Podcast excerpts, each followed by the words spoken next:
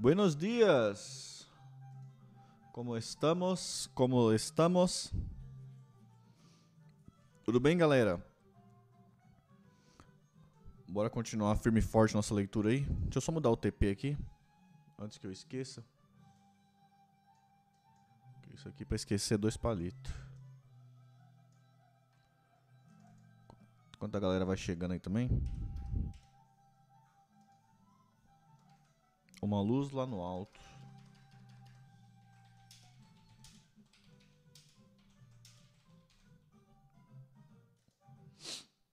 Pronto, foi. Deixa eu compartilhar o link aqui também.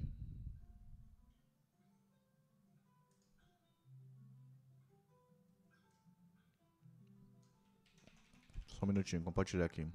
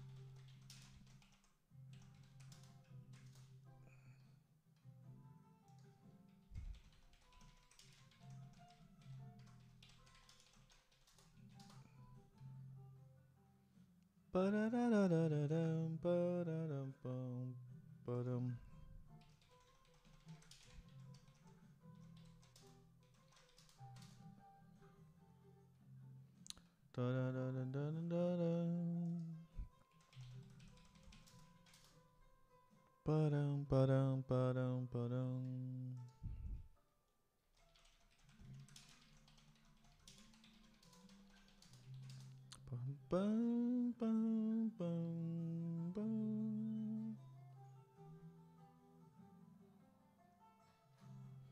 Pronto, compartilhei aqui. Bom dia, Oswaldão. Tudo bem, mano? Como é que tá essa força aí? Tá trampando? Já tá de folga? Como é que tá?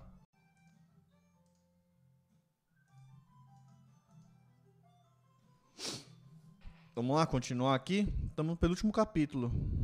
Vou vendo outro livro aqui já pra gente começar a ler. Vou ver se começo a ler pelo menos uns dois, três livros simultâneo.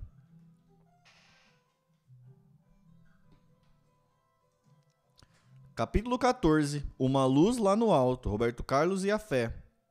A formação religiosa de Roberto Carlos é marcada por duas grandes influências: o catolicismo e o espiritismo.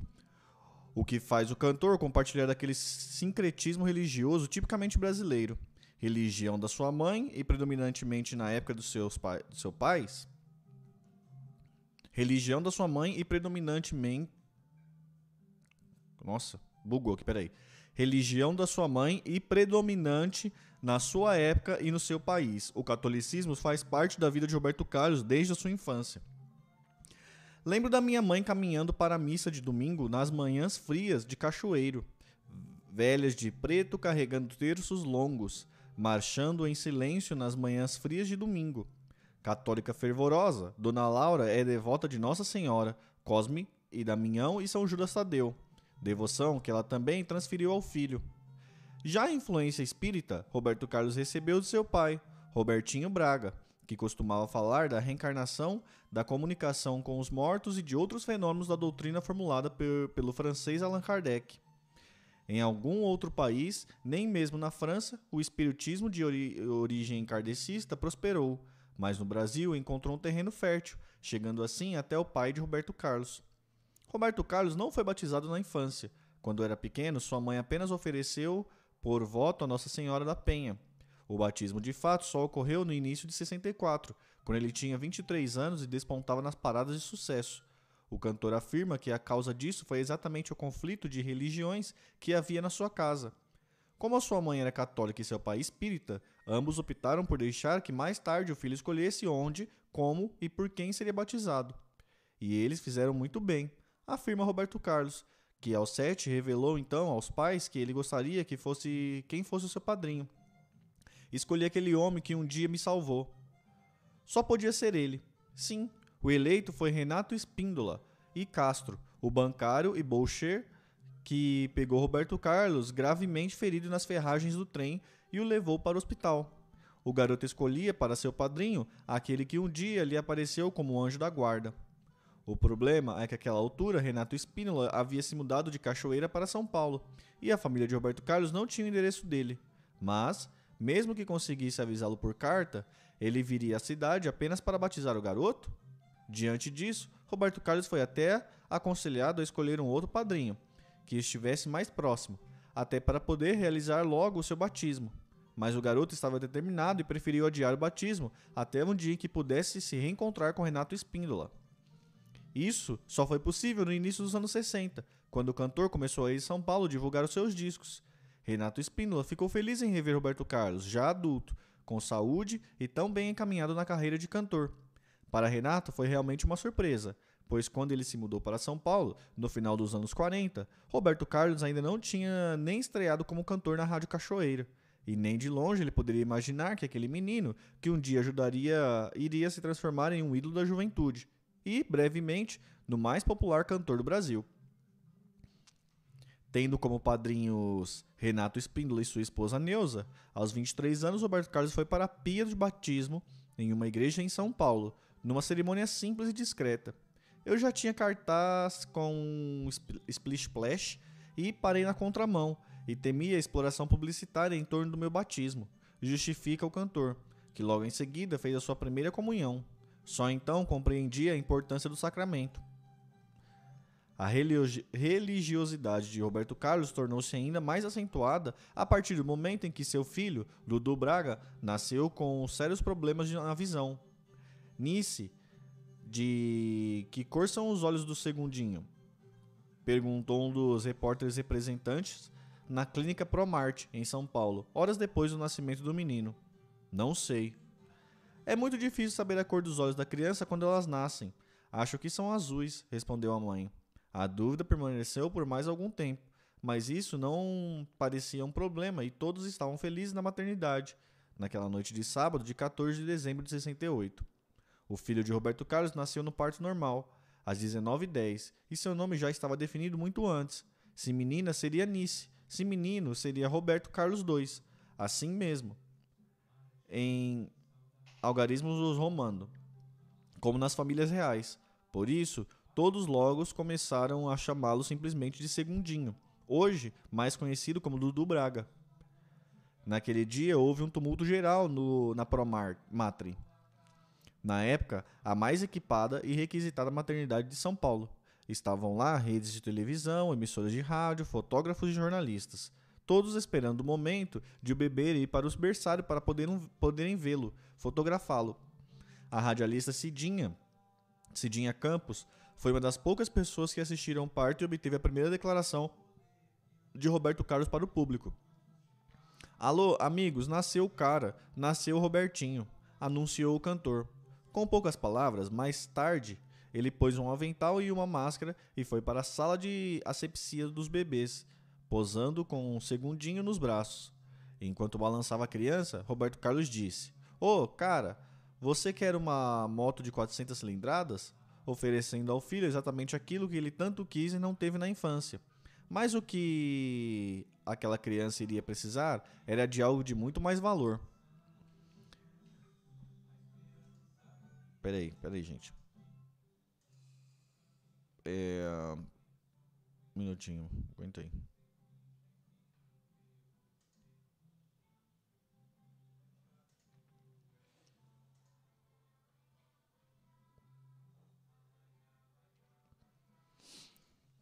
Nice já estava em casa com o segundinho quando sua mãe, Dona Minerva, percebeu que alguma coisa estranha se passava com o neto.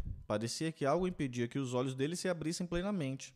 Nice concordou. Estava realmente estranho, pois ela ainda não conseguia identificar a cor dos olhos de seu filho.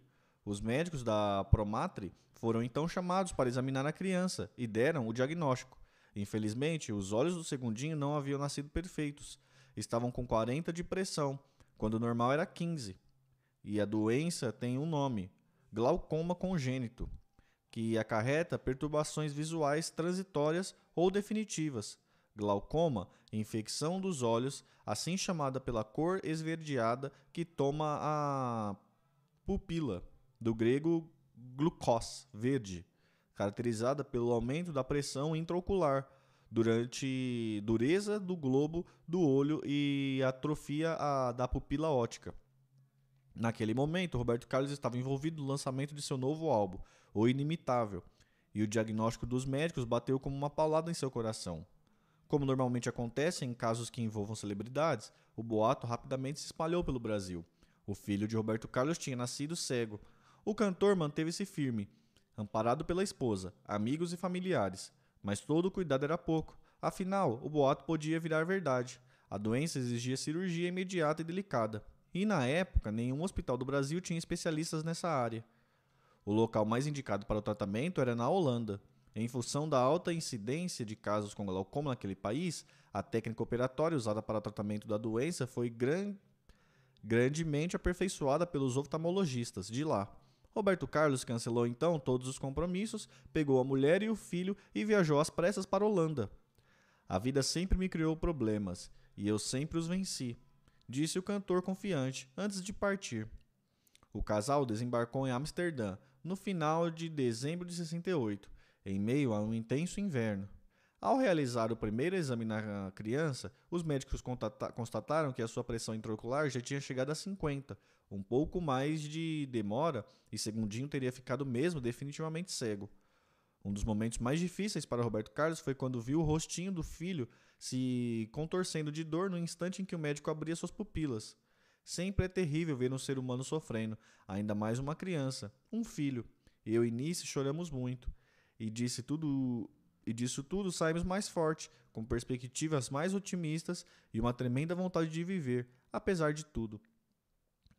A primeira operação foi bem sucedida e eles voltaram para o Brasil com a esperança de que Segundinho fosse começar a enxergar normalmente. Muitos casos de glaucoma tinham sido efetivamente curados depois de uma primeira cirurgia, mas o drama de Roberto Carlos Início estava apenas começando. O garoto precisava de cuidados especiais e era submetido a exames periódicos numa clínica em São Paulo. Foi num desses exames de rotina, no sexto mês pós-operatório, que os médicos constataram que a pressão intraocular da criança estava novamente alta, mais uma vez, Roberto Carlos largou tudo e retornou com Nice e Segundinho imediatamente para a Holanda. A criança submeteu-se a outra vez à mesma operação. Parecia que tudo tinha dado certo, e depois de sete dias na Holanda, Roberto Carlos reservou as passagens de volta. Entretanto, na véspera do embarque, a pressão ocular do garoto subiu outra vez, vertiginosamente.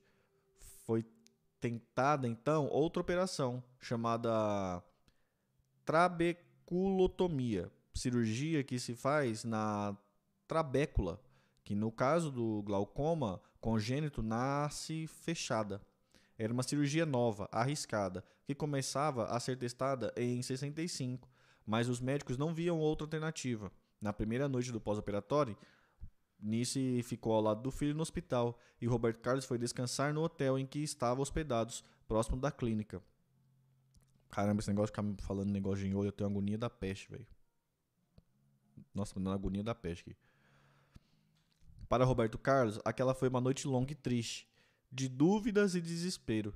Mas, na solidão daquele quarto de hotel em Amsterdã, pensando no filho, ele começou a compor uma nova, uma canção de versos e melodias muito tristes. As flores dos jardins da nossa casa morreram todas de saudade de você, e as rosas que cobriam nossa estrada perderam a vontade de viver. Ao fim daquela madrugada em Amsterdã, ele tinha composto As Flores do Jardim da Nossa Casa, canção que se tornaria um dos seus maiores sucessos, faixa de abertura do seu álbum lançado em 69. O Brasil inteiro ouviu e cantou essa música como se fosse mais uma canção de queixa amorosa. No entanto, ela retratava a aflição de um pai dilacerado pela dúvida de se o filho de pouco mais de seis meses, iria crescer enxergando a luz do sol ou não. As flores do jardim de nossa casa foi um marco em minha carreira. Posso dizer que existe um antes e um depois dessa música. Antes dela, minhas músicas eram espontâneas, mais despreocupadas. Hoje, continuam espontâneas, porém mais profundas, afirma Roberto Carlos numa entrevista nos anos 70. De fato, aquela foi a primeira composição que Roberto Carlos criou mergulhado em profunda dor.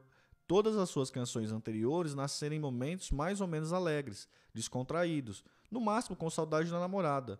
Mas o caso de As Flores do Jardim da Nossa Casa foi diferente. E nesse sentido, ela é, o mes ela é mesmo um marco na carreira de Roberto Carlos, pois foi a, pr a primeira de uma série de outras, nascidas da dor ou de lembranças de momentos dolorosos. No início dos anos 70, Roberto Carlos inaugurou a sua safra de canções biográficas, confessionais, evocativas dos momentos mais duros que enfrentou na vida. Tive a necessidade de desabafar, de botar para fora coisas que me incomodavam, afirma o cantor. A primeira canção foi Traumas, do álbum de 71, que ele compôs naquele mesmo ano, durante uma de suas viagens a Nova York. Depois de um dia de reuniões com os executivos da CBS, à noite Roberto Carlos saiu para ver um show e, ao voltar para o hotel, veio-lhe a inspiração para desenvolver o tema. Meu pai um dia me falou para que eu nunca mentisse, mas ele também se esqueceu de me dizer a verdade. Reclama na primeira estrofe da letra. Esta música surgiu de uma revolta dentro de mim. É baseada nos problemas que ficam escondidos dentro da gente. Saiu como uma explosão, pois não conseguia mais segurar as coisas que se passavam comigo no momento. No fim da letra, eu já compreendia melhor os problemas. Gosto demais de traumas, diz o cantor. Foi nessa canção que, pela primeira vez, Roberto Carlos fez referência ao acidente que o vitimou na infância. É quando ele explica que a mentira do pai foi tentar enfeitar as coisas durante o delírio da febre que ardia no meu pequeno corpo que sofria sem nada entender lembrança da fase mais grave da cirurgia no hospital. Mas agora, adulto, o cantor compreendia a atitude do pai, porque ele tinha um filho pequeno que também se submetia a delicadas cirurgias no hospital. E tal como seu pai fizera com ele, Roberto Carlos confessa que, talvez um dia para o filho eu também tenha que mentir, para enfeitar os caminhos que ele um dia vai seguir. No álbum de 72, Roberto Carlos gravou outra canção confessional, a belíssima O reminiscências da infância com mais referências ao pai, à mãe, aos irmãos e ao momento do acidente que marcou para sempre. Relembro bem a, a festa, o apito e na multidão um grito, o sangue do linho branco. Trecho no qual lembro o clima festivo que havia em Cachoeiro antes da tragédia, a chegada do trem, o desespero e a mancha de seu sangue na roupa do homem que socorreu. Fiz essa música quando vivia um momento de muita angústia no Rio era um momento difícil. Fiquei lá 40 dias e, por uma série de razões, depois voltei a São Paulo. Deitei no divã porque era um desafio. Diz Roberto Carlos. Na época, o cantor não fazia análise, mas fantasiou isso na música, especialmente no trecho. Eu venho aqui, me deito e falo, para você que só me escuta. Numa entrevista a Ronaldo Boscoli, em 77, o cantor afirmou que todos esses acontecimentos o fizeram amadurecer precocemente. Muito cedo tive contato com situações violentas, duras. Bicho, eu tenho quase 70 anos. Eu tenho quase 70 anos. Quando o meu desastre, perdi os 15 perdi uns 15 anos. Não. Bicho, eu tenho quase 70 anos. Quando do meu desastre, perdi uns 15 anos. Depois, naquela noite fria da, é, da Holanda, quando eu e Nice fomos tentar recuperar a visão do meu filho, perdi outros 15. Envelheci 15 anos numa sala de espera. Foi o maior sentimento de impotência e solidão que senti na minha vida. Maior mesmo que o acidente que sofri tão menino.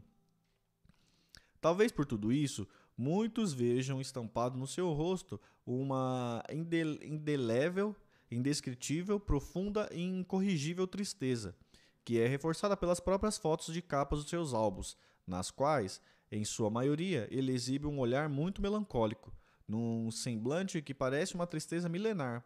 Na belíssima capa do álbum de 72, por exemplo, ele está tão triste que nos faz lembrar da tristeza de Cristo pregado na cruz.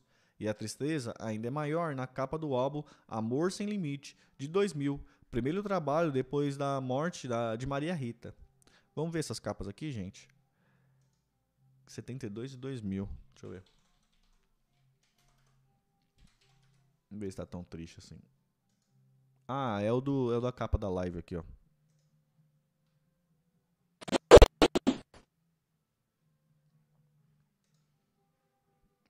Olha lá, é o da capa da live aqui, ó. Tá triste mesmo. Bichão tá triste. Vamos ver o de 2000? 2000 é CD já, né? Ah, esse aqui tá bem tristinho mesmo também, coitado. Tá bem tristinho mesmo.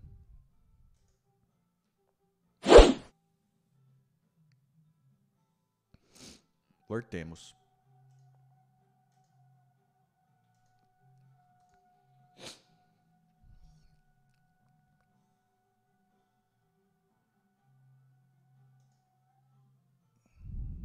O escritor mineiro Fernando Sabino observou esse traço na fisionomia de Roberto Carlos ao dizer que há uma sombra qualquer de melancolia em seu olhar, certo ar nostálgico, de princípio no exílio, uma conformação diafana de personagem de sonho, um jeito imponderável de ser, como se estivesse no espaço. Já o ex-governador Carlos Lacerda observou outro aspecto desse olhar depois de um encontro com o cantor. Essa de Queiroz, Ramalho Ortigão, aqueles gajos da Farpas diriam que ele tem olhos biliosos. Não de raiva, de quem sofre do fígado. Estranha muito em voga naquela época. Machado de Assis o diria irmão mais moço do, de Capitu. Notória menina dos olhos de ressaca. Roberto Carlos tem olhos de Capitu. Mas o que o próprio Roberto Carlos tem a dizer sobre isso Dizem que eu sou triste, mas sou igual a qualquer outra pessoa. Talvez eu tenha a expressão um pouco marcada, porque desde cedo me habituei a enfrentar dramas. O acidente com a minha perna e outros fatos semelhantes vão marcando a vida da gente. Afirma o cantor, revelando que aquela tragédia deixou nele algumas marcas emocionais e psicológicas. Em outubro de 76, Roberto Carlos descansava num quarto de hotel em Nova York. Era tarde da noite e ele estava muito triste. Naquela solidão, de repente se lembrou da sua mãe.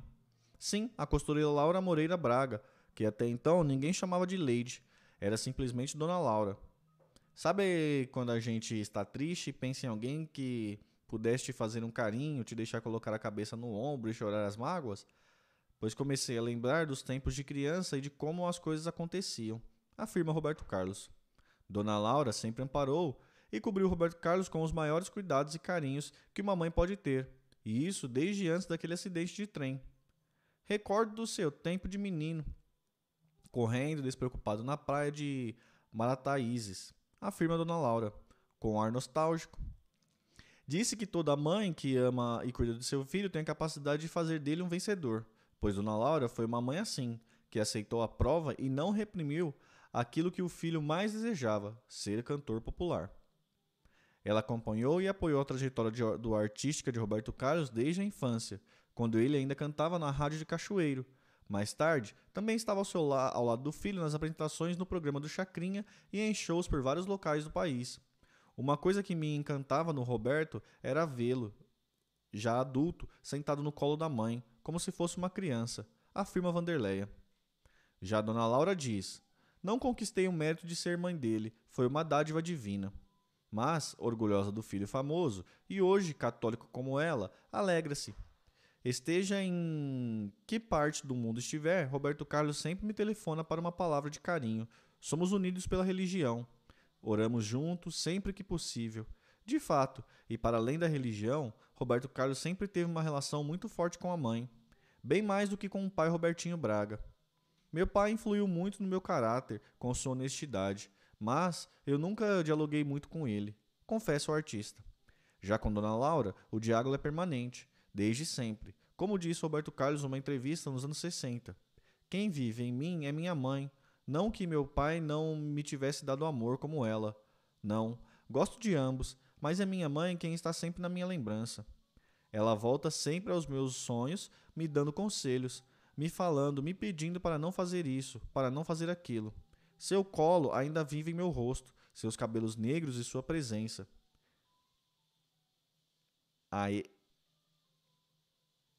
Às noites, quando durmo, naquele minuto que separa o sono da vigília, vejo sua visão de olhos bem acesos.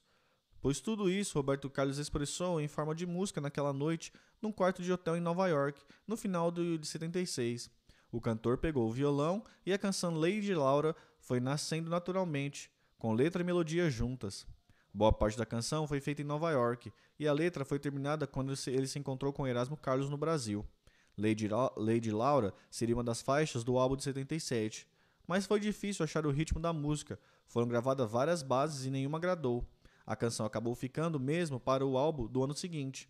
Ainda assim, no momento de colocar a voz, houve algumas interrupções porque, muito emocionado, Roberto Carlos não conseguia levar Lady Laura até o fim. Quando ele parava de cantar, a gente percebia que estava chorando, deixando a fita de rolo. Deixávamos a fita rolando e depois voltávamos a gravar novamente. Recordo técnico de som Eugênio Pinto de Carvalho. O de 2000 tá bem batido, tá mesmo, né? Tá baqueado, coitado.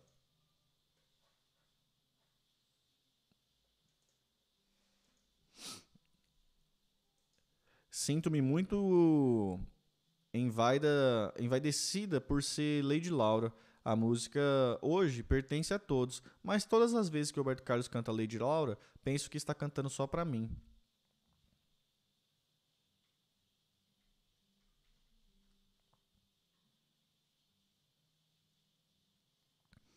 Eu pulei uma parte aqui, gente, peraí.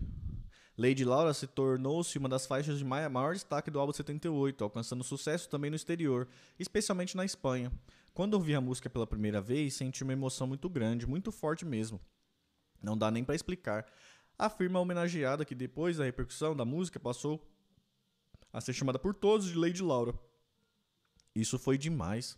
Me sinto-me muito envaidecida de ser a Lady Laura. A música hoje pertence a todos, mas todas as vezes que o Roberto Carlos canta Lady Laura, penso que está cantando só para mim. Não bastassem todos os presentes que meu filho me deu, ainda mais este. O sucesso popular dessa canção veio também acompanhado da crítica daqueles que taxaram a composição de Roberto Carlos de piegas, sentimentaloide, e não apenas pela forma, mas sobretudo pelo conteúdo de exaltação à mãe do artista. Na música popular brasileira, a figura da mãe ficou estigmatizada, especialmente por conta de duas canções muito emblemáticas: o tango Canção Coração Materno, sucesso de Vicente Celestino, no final dos anos 30, e a Toda Coração de Luto, sucesso do gauchinho Teixeira, Teixeirinha, no início dos anos 60. Ambas têm melodias muito tristes, letras longas e temáticas trágicas, centrada na figura materna, e contribuíram para uma determinada visão hegemônica nas elites culturais de que é feio, piegas e ridículo exaltar a própria mãe numa canção popular. Parece que o bonito e chique é evocar apenas o pai. A mamãe ficou como uma espécie de tema marginal, restrito a artistas populares como Aguinaldo Timóteo, Paulo Sérgio, Paulo Sérgio e Teixeirinha. Vejam que entre os compositores da chamada MPB é nítida a preferência pela figura paterna. Paulinho da Viola, por exemplo, recorda do pai no samba de 14 anos, mesma temática de João Nogueira e Paulo César Pinheiro em Espelhos. Em Avô Rai, Zé Ramalho faz uma homenagem ao seu avô e Caetano Veloso dedica ao pai a sua canção O Homem Velho. De forma ainda mais radical, em Para Todos, Chico Buarque diz: O meu pai era paulista, meu avô pernambucano, meu tataravô baiano. E por aí segue sem fazer qualquer referência à mãe ou à avó. Por tudo isso, na época em que, em que lançou Lady Laura, foi perguntado a Roberto Carlos se ele não tinha vergonha de cantar a própria mãe numa música, se não achava isso cafona.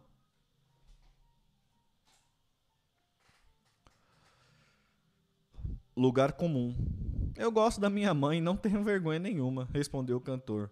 O curioso é que esta é uma pergunta que provavelmente nunca foi feita a artista como John Lennon ou Paul McCartney, que, assim como Roberto Carlos, também não se envergonha de exaltar suas mães em discos.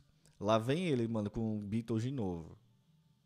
Foi em homenagem à sua mãe que John Lennon compôs Julia, faixa do álbum branco dos Beatles, de 68, e Mother, canção de seu primeiro álbum solo, em 70, mesmo ano do lançamento de Let It clássico dos Beatles que Paul McCartney também fez em homenagem à sua mãe. Nota-se nota que algumas das canções confessionais de Roberto Carlos foram expostas, compostas no exterior, mais especificadamente nos Estados Unidos. Parece que ali, na solidão de um quarto de hotel, distante de tudo e de todos, ele tem ficado mais sensível para remoer fatos e angústias do seu passado. Como um exilado, de repente o artista se vê mergulhado em recordações de sua infância, da sua cidade, da sua família, que renderam temas como Traumas, Lady Laura e A Balada Minha Tia. Outra canção confessional que Roberto Carlos compôs longe do Brasil.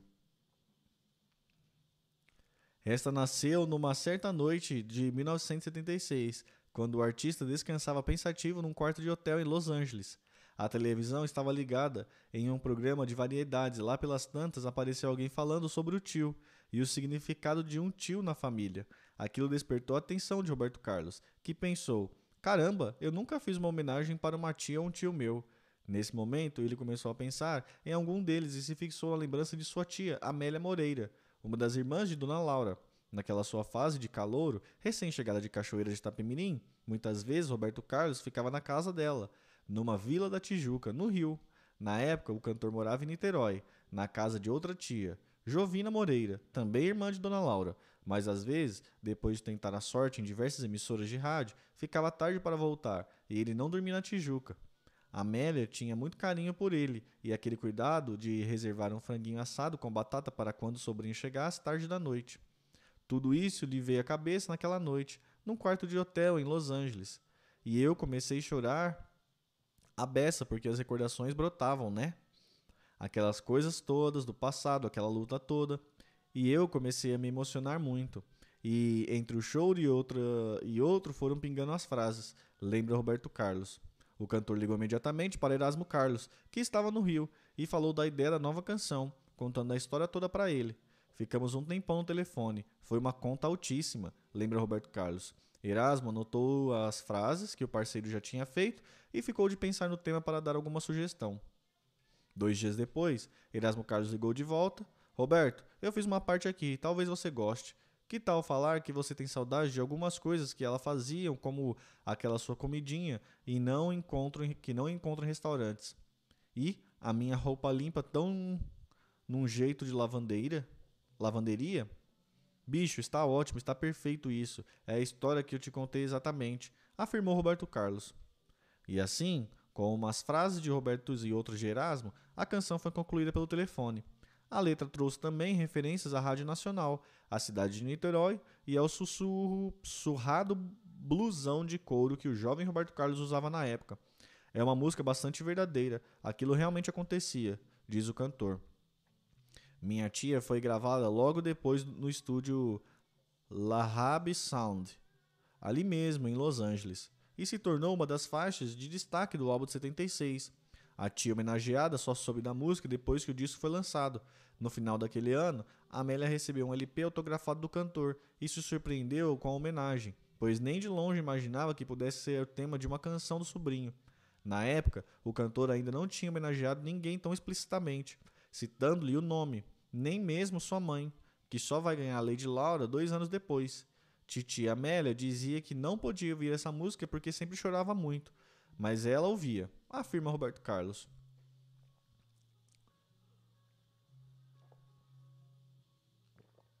Além de Lady Laura, outra canção que Roberto Carlos fez para sua mãe nos anos 70 foi A Estação. Numa certa noite, o cantor foi levado, o cantor foi levar sua mãe até a rodoviária de São Paulo porque ela não gostava de viajar de avião. Dona Laura retornava para o Rio depois de passar alguns dias na casa do filho. No momento em que ela se despediu, e desceu do carro para pegar o ônibus, o cantor sentiu uma grande tristeza, uma saudade antecipada da mãe. Ele seguiu para sua mansão no Morumbi com esse sentimento, e ainda no carro surgiu a ideia da canção. Ao longo do trajeto, Roberto Carlos foi pensando na sua mãe, ao mesmo tempo que versos e uma nova melodia foram se insinuando na sua cabeça. A ideia foi descrever exatamente aquele momento de despedida, o afago dela, o silêncio, a tristeza, o beijo, o adeus e o aceno. Ao chegar em casa, Roberto Carlos pegou o violão e foi desenvolver o um novo tema, ao qual deu o título de A Estação, muito mais poético do que a rodoviária. Com a palavra estação, pode pode tanto significar uma estação rodoviária como ferroviária. O cantor deixou isso em aberto na letra da música. Lembrei de tudo como era antes, sem despedida e vidas tão distantes. Parado ainda na estação, ela me viu. Me acenou mais uma vez, depois partiu. Lançada no álbum de 74, a estação foi entendida como mais uma canção romântica de Roberto Carlos, já que na letra não há qualquer referência mais explícita de que aquela cena tivesse acontecido com sua mãe numa rodoviária de São Paulo. Depois do enorme sucesso da música dedicada à sua mãe, Roberto Carlos sentiu que precisava também compor uma para o seu pai, o relojoeiro Robertinho Braga. Esse já tinha sido citado em duas canções confessionais, Traumas e Odivan, mas a homenagem direta mesmo veio com Meu Querido, Meu Velho, Meu Amigo, faixa do álbum de 79, ao evocar a figura paterna no disco imediatamente seguinte ao de Lady Laura. O cantor tornava menos visível sua maior proximidade com a mãe, ao mesmo tempo que acariciava o pai. Àquela altura, um ancião de 82 anos, com graves problemas de saúde. Esses seus cabelos brancos, bonitos, esse seu olhar cansado, profundo, me dizem coisas num grito, me ensinando tanto do mundo. Diz o cantor na primeira estrofe da letra. Parece que seu Robertino só estava mesmo esperando o filho gravar aquela homenagem para se despedir da vida, ou descansar-na, como ele dizia na linguagem espírita. Meu querido, meu velho, meu amigo despontava em todas as paradas de sucesso quando seu Robertinho morreu, vítima de problemas cardíacos, na tarde de domingo de 27 de janeiro de 80. Ele já estava internado havia alguns dias no Centro Médico Bambina, em Botafogo, no Rio, mas seu coração não resistiu. Roberto Carlos recebeu a notícia da morte do pai pelo rádio de seu iate Lady Laura II, quando passeava pela Baía de Guanabara. O cantor desembarcou na Marinha da Glória e foi imediatamente para a clínica. Ele, sua mãe e seus irmãos Carlos Alberto, Lauro Roberto e Norman passaram a noite velando o corpo da Capela 3, na Real Grandeza, em Botafogo. Robertino Braga foi enterrado no cemitério São João Batista, mas seu filho mais famoso não pôde acompanhar o caixão até a urna porque havia uma multidão de fãs no local. As provações estavam longe de terminar, no entanto.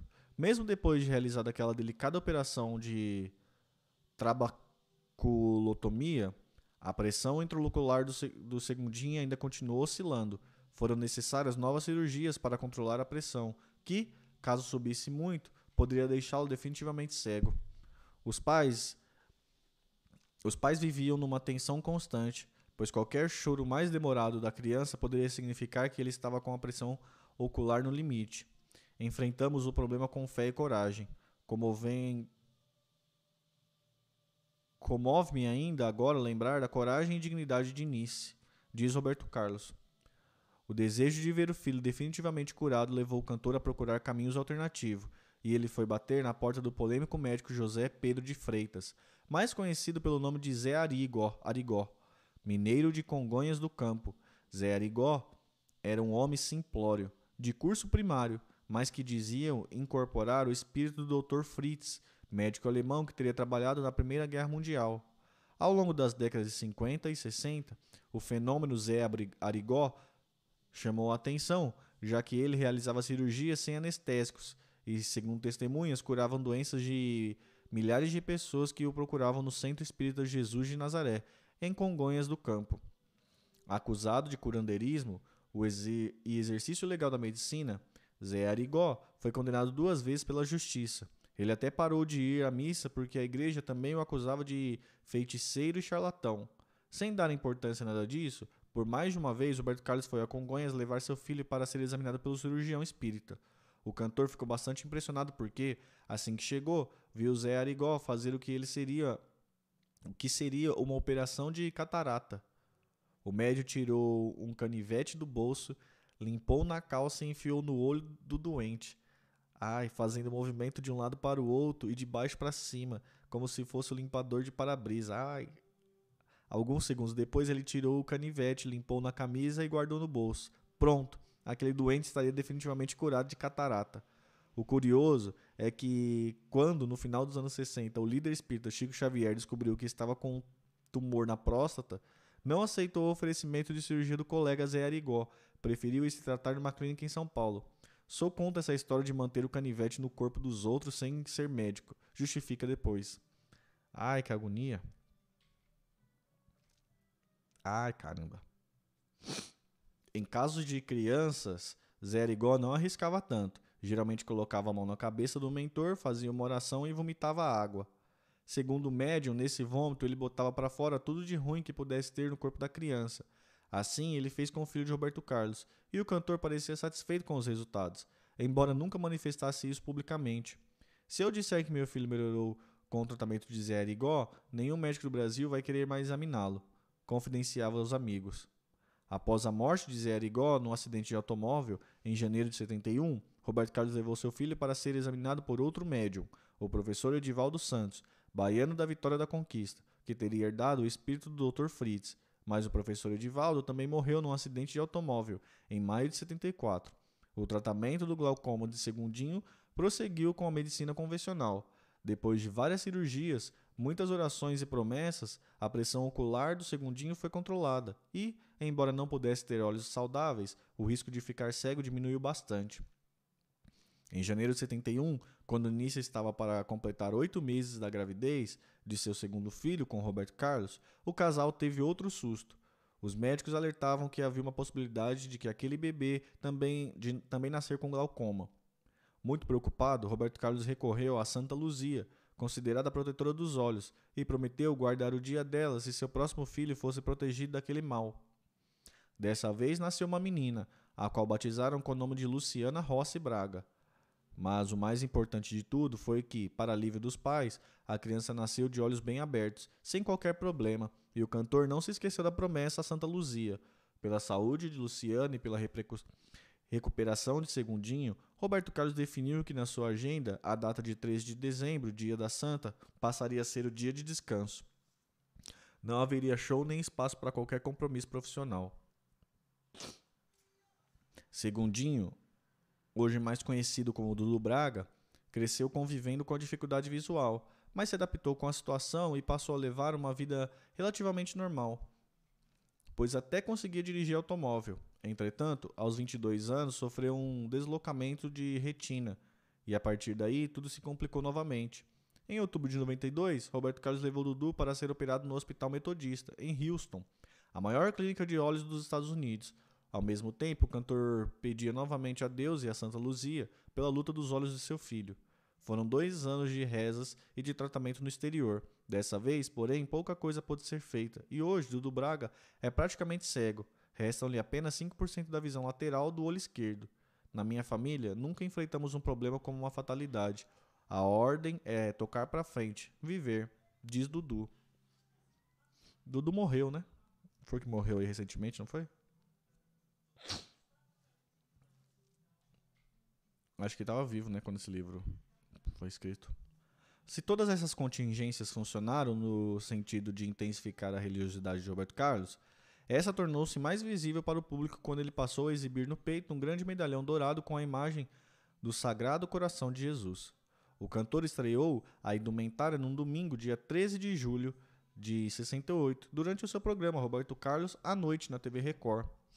O ano ainda está na metade, mas eu já tive muitas emoções. Já chorei muito de alegria. Chorei no Festival de San Remo, depois chorei de emoção no dia do meu casamento com Nice, e nesta semana chorei mais uma vez ao ganhar de presente da minha professora, irmã Fausta, esse medalhão do Sagrado Coração de Jesus.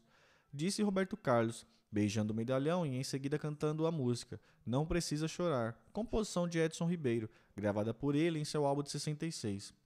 Símbolo da consagração das irmãs de Jesus, na Eucaristia, fundada em Cachoeiro de Itapemirim na década de 20, aquele medalhão do Sagrado Coração de Jesus foi colocado sobre o hábito da irmã Fausta quando ela fez os primeiros votos na festa do Cristo Rei, na última semana de outubro de 43. A partir daí, e por longos 25 anos, ela usou o medalhão, uma peça grande e pesada que tem de um lado a imagem do Sagrado Coração de Jesus, do outro as letras JHS, Jesus Hóstia Santo, e em volta a inscrição Congregação das Irmãs de Jesus, fundada em 10 de 10 de 27.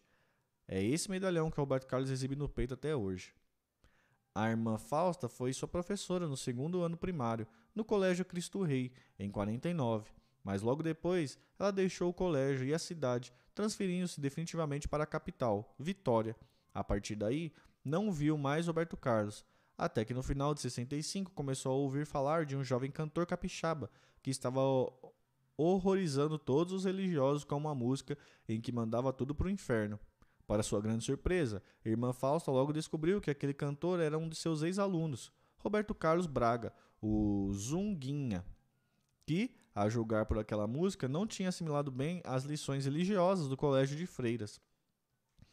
O reencontro com Roberto Carlos aconteceu em junho de 66, quando o cantor foi fazer uma apresentação no ginásio do Sesc em Vitória, com renda revertível exatamente para o orfanato Cristo Rei, onde a irmã Fausta trabalhava. Àquela altura, todos do orfanato já sabiam de sua história com Roberto Carlos e a incentivaram a ir falar com o cantor.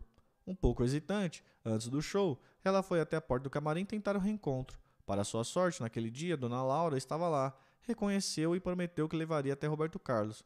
Meu filho, sabe quem está aí fora querendo falar com você? Avisou antes Dona Laura. Quem é, mãe? Lembra da sua professora Fausta? Irmã Fausta? Do Cristo Rei? Claro que me lembro, mande ela entrar. Quando a irmã Fausta apareceu na porta do camarim, Roberto Carlos abriu os braços e exclamou: Minha querida irmã Fausta, há quanto tempo? O cantor a abraçou, convidou-a para sentar-se e logo viu seu hábito aquele mesmo medalhão que ela usava diariamente durante as aulas. 17 anos atrás. Puxa, irmã, não sei se cresci ou foi o medalhão que diminuiu, mas antigamente ele parecia maior. Brincou. Roberto Carlos tinha 8 anos quando foi aluno da irmã Fausta, que na época tinha 27, e agora ele reencontrara com 44 anos. Aliás, a própria irmã Fausta pareceu ao Roberto Carlos mais baixinha do que na época em que ele foi sua professora. Durante o show, depois de cantar Quero que vá tudo para o inferno e Lobo Mal, sucessos rebeldes daquele momento, o cantor anunciou o número seguinte justificando: Por ser uma das músicas mais inocentes, dedico o Calhambeque à minha professora irmã Fausta, escolhida em um canto da arquibancada do encolhida em um canto da arquibancada do ginásio. A freira ouviu seu ex-aluno cantar para ela em meio à ruidosa gritaria de uma multidão de pulmões adolescentes. A partir desse dia, Roberto Carlos e a irmã falsa de Jesus não poderiam mais, não perderiam mais contato. Quando ela estava prestes a completar 25 anos na ordem religiosa e já podia trocar de hábito, decidiu oferecer ao cantor seu medalhão no Sagrado Coração de Jesus. Esta já era uma tradição entre as feiras, doar seu medalhão para uma pessoa amiga ou da família no momento da troca de, de hábito. Irmã Fausta escolheu Roberto Carlos e comunicou isso a ele numa carta que enviou junto com uma caixa de bombons. O presente foi dado numa sexta-feira, dia 13 de julho de 68, logo depois de um show de Roberto Carlos em Cachoeiro do Itapemirim. Ao chegar à casa, onde ele estava hospedado, irmã Fausta viu a carta e a caixa de bombons aberta sobre a cama. Já li sua carta e já comi um bombom. Disse-lhe o cantor. Irmã Fausta entregou-lhe então o estojo azul, dentro do qual estava o medalhão do Sagrado Coração de Jesus, que ela tinha mandado banhar de ouro dias antes. Está bem, irmã? perguntou o cantor. Claro que sim, Roberto.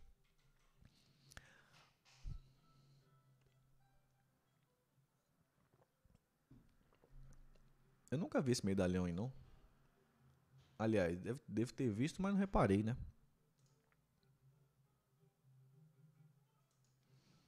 Vamos lá. É, a história do medalhão poderia ter encerrado aí se Roberto Carlos o tivesse guardado, como tantos outros metais, na sua sala de troféus. Mas, no domingo à noite, a irmã Fausta foi surpreendida ao ver o cantor aparecer na televisão com o medalhão pendurado no pescoço. Eu nunca imaginei que ele fosse usar meu medalhão ou mostrá-lo para o público. Eu dei para ele guardar de lembrança. Irmã afirma afirma a irmã Fausta.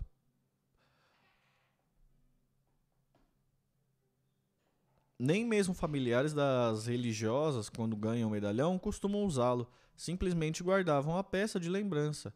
As próprias feiras não exibiam o medalhão pendurado, mas preso como um alfinete sobre o hábito na altura do peito. Por tudo isso, Irmã Falsa se surpreendeu com o gesto do artista. Ela não imaginava que ele fosse se exibir com aquele medalhão no pescoço.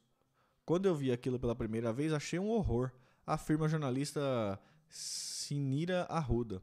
É muito cafona, kitsch, vulgar. Alguém sair com uma imagem do Sagrado Coração de Jesus do tamanho de um queijo catupiry pendurado no pescoço, enfatiza. Nem todos pensavam assim, e essa indumentária seria copiada e adotada por vários cantores populares a partir daí. A cópia mais fiel foi conseguida por Paulo Sérgio, que era de Alegre, cidade vizinha de Cachoeiro de Itapemirim, e conhecia uma freira, irmã Ernédia Kaliman, na mesma congregação da irmã Fausta. O cantor já tinha a voz, as canções e a tristeza muito parecida com a de Roberto Carlos. Só faltava ter aquele mesmo medalhão do Sagrado Coração de Jesus no peito. E foi o que ele conseguiu em 70, quando a irmã Ernédia Calminha fez a troca de hábito e o presenteou com um medalhão. que com Paulo Sérgio se consolidou definitivamente como um ícone brega. Cópias parecidas passaram a ser usadas também por cantores como Reginaldo Rossi, Evaldo Braga, Nelson Ned, Fernando Mendes, chegando até ao Nil Brega Falcão. De certa forma, aquele medalhão do Sagrado Coração de Jesus saiu do peito da irmã falsa para ocupar os pescoços de toda uma geração de cantores populares do Brasil. Mas, de todos, ninguém é mais fiel ao medalhão do que o próprio pioneiro Roberto Carlos. Indiferente das críticas, ele não apenas continuou usando seu. como juntou a ele, no mesmo cordão, um anel que antes usava no dedo. Durante os anos 60, Roberto Carlos usava dois anéis, um de pedra vermelha e outro de pedra preta. Mais tarde, achou que era muita coisa e decidiu ficar apenas com os anéis no dedo. Com um dos anéis no dedo. Quando fui tirar o outro, sei lá, decidi pendurar, justifica. Esses objetos podem ser vistos em detalhes numa foto de Roberto Carlos que ilustra a canção Coração de Jesus, no encarte do álbum Canciones que Amo, de 1997. De tanto ele usar esse medalhão, o material começou a desgastar-se, tendo o cantor que providenciar uma proteção para evitar que se danificasse. Registra-se que Roberto Carlos tem mais tempo de uso do medalhão do que a própria irmã Fausta. Ela usou o medalhão durante 25 anos, ele já o usa há mais de 35. Para Roberto Carlos não há troca de hábito, sua carreira e fé caminham juntas há tempo. Álbum de 97, vamos ver esse medalhão aí que eu nunca vi não. Roberto Carlos. É... Álbum 1997.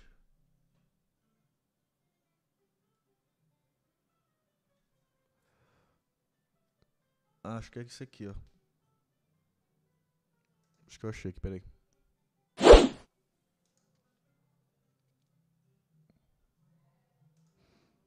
Olha lá, galera. Deixa eu mudar minha câmera de lugar aqui. Peraí.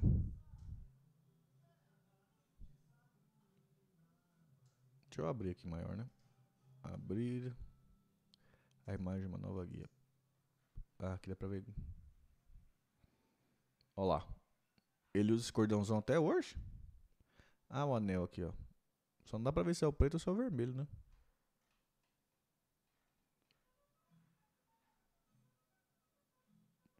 Nunca tinha reparado nele usa esse cordão aí.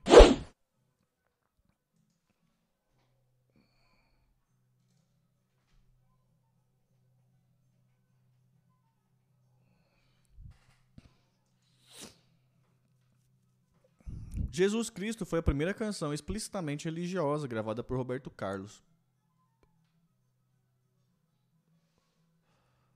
A composição nasceu da influência da música gospel americana e de músicas como Hair e Jesus Cristo Superstars.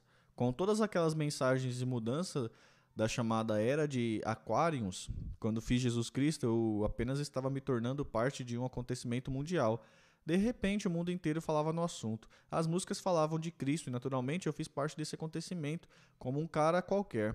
Ouvindo, lendo, enfim, tomando conhecimento de tudo que acontecia, eu senti a mesma reação universal. Eu fui um da multidão que estava curtindo a mesma coisa, diz Roberto Carlos. Foi numa tarde de sábado, no verão de 69, que Roberto Carlos começou a compor Jesus Cristo, faixa do seu álbum lançado no ano seguinte. O cantor estava na cidade de Cascavel, no interior do Paraná, onde à noite faria uma apresentação. Ele ficou hospedado no último andar de um hotel em frente à principal praça da cidade. Normalmente, há um grande movimento de pessoas naquela praça, mas com a anunciada presença de Roberto Carlos, uma multidão se aglomerava no local na esperança de ver o ídolo de perto. O cantor dormiu até tarde, pois vinha de um show em, uma, em outra cidade na noite anterior.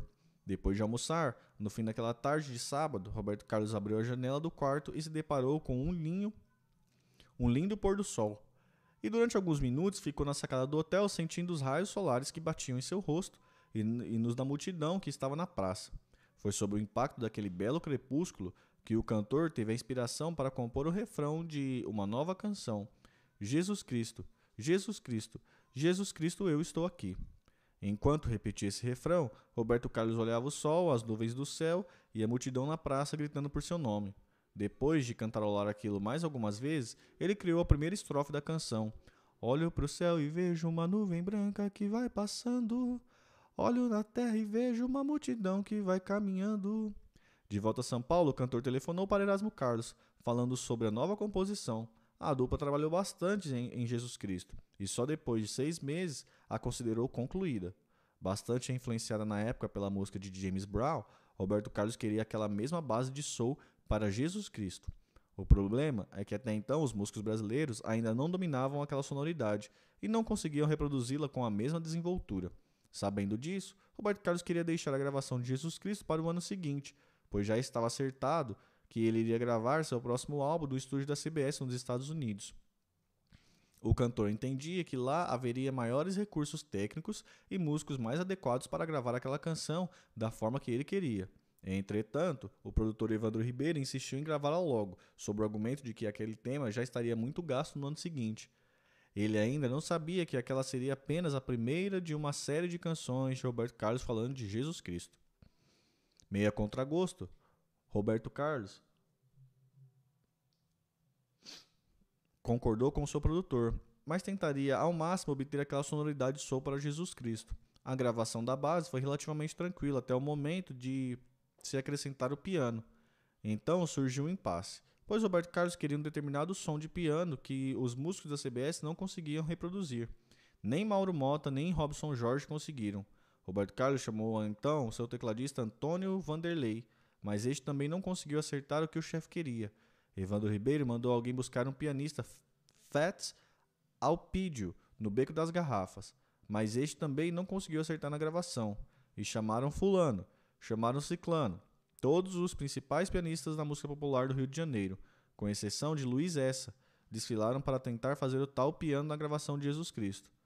Roberto Carlos então argumentou mais uma vez com Evandro Ribeiro que era o melhor mesmo deixar a gravação dessa música para o próximo ano, nos Estados Unidos. Não, Roberto, vamos gravar agora. A hora é esta. Insistiu Evandro. Foi quando alguém se lembrou que havia mais um pianista para ser chamado, Dom Salvador, pianista da noite carioca. Ele estava tocando num bar ainda vazio na Zona Sul quando o garçom sussurrou no seu ouvido. Ligaram da gravadora CBS chamando você para ir trocar com Roberto Carlos. Dom Salvador foi imediatamente para lá e, sem maiores delongas, mandou o braço na gravação. É isso que eu quero, disse Roberto Carlos, para alívio de todos no estúdio. O cantor percebeu bem a intimidade de Dom Salvador com a sonoridade da música negra americana. De fato, logo depois o pianista foi para os Estados Unidos e se sentiu tão em casa que estabeleceu que se estabeleceu definitivamente por lá. Naquela época, a figura de Jesus Cristo não era tão exposta como hoje no Brasil. Ainda não havia as igrejas eletrônicas e a música gospel era restrita aos templos evangélicos. Nenhum outro cantor brasileiro tinha até então evocado o nome de Jesus Cristo no refrão de uma música popular. Ainda assim, numa canção de ritmo frenético, dançante, pulsante, semelhante aos daqueles hits que embalavam jovens nas boates da vida, por tudo isso, Jesus Cristo causou grande polêmica, incomodando os setores mais conservadores da sociedade. Em janeiro de 70, por exemplo, o deputado pernambucano Newton Carneiro moveu intensa campanha contra a música de Roberto Carlos. O político discursava exaltando, exaltado, pedindo que a censura proibisse a execução pública da música, porque verifiquei pessoalmente que em Recife ela é tocada até no interior de lupanares e casas suspeitas além de bailes populares, o que constitui um desrespeito. Tomando de um furor cívico-religioso, o político foi ainda mais longe e encaminhou documentos à Assembleia Legislativa de Pernambuco pedindo que as autoridades federais enquadrassem o cantor Roberto Carlos na Lei de Segurança Nacional. Na sua justificativa, o deputado considerou o conteúdo da canção altamente atentatório aos princípios religiosos do país. Ao comentar a atitude do deputado pernambucano, como sempre, Roberto Carlos procurou minimizar a questão e evitar polêmica. Não sei qual é a dele, só sei qual é a minha. Na ocasião, alguns também diziam que a letra de Jesus Cristo trazia mensagens subliminares para além do sentido estritamente religioso. Mais uma vez apagando fogo, o cantor nega qualquer outra leitura da sua música. O recado e a mensagem estão dados. A letra é muito clara e não tem nada de obscuro. Enfim, a polêmica estava estabelecida e comunicadores como Flávio Cavalcante promoviam debates em, seu em seus programas de televisão, ouvindo populares e autoridades religiosas. O padre carioca José Maria Lemos, por exemplo, fazia restrições à maneira como a música era apresentada na televisão. com as mocinhas dançando de modo pouco condizente com o sentido religioso da composição. Quando, no verão seguinte, chuvas fortes inundaram o Rio de Janeiro, provocando deslizamentos de deslizamentos e mortes, não faltou quem responsabilizasse a música de Roberto Carlos pela tragédia. Aquela enchente seria um castigo de Deus sobre esse povo que cantava seu santo nome em vão. Desde o lançamento de Quero que Vá Tudo pro Inferno, pelo próprio Roberto Carlos, em 65, uma canção popular não causava tanta polêmica no país. Não por coincidência, as duas canções evocavam símbolos da religiosidade cristã. Na época, o jornalista David Nasser escreveu uma crônica na revista O Cruzeiro comentando os conteúdos da composição de Roberto Carlos. Cada um tem seu Cristo. O Cristo euderista traz o rosto de Guevara, o Cristo hippie e o Cristo da cabeleira de Caetano Veloso. Para os baianos mais antigos, tinha Cristo a angulosidade mulata de Assis Valente. E, para os menos antigos, a coroa cafusa de Dorival Caymmi, rei bando, Cristo bebedor, gozador, bom sujeito e ateu. Para Roberto Carlos, Cristo tem o rosto de Cristo. Caminha como Cristo, fala como Cristo, reza como Cristo e morre como Cristo numa canção que de tão profana é a mais santa de todas as orações da rua. A oração assoviada, a prece controlada, a procissão das pastorinhas. Em meia polêmica provocada por Jesus Cristo, na época do seu lançamento, o médico e teatrólogo Pedro Bloch foi enfático.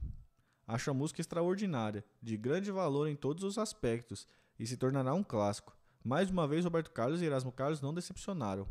De fato, Jesus Cristo não deve nada aos melhores gospels e souls de temáticas religiosas e o tempo se encarregou de colocá-la no panteão das grandes canções da música popular brasileira.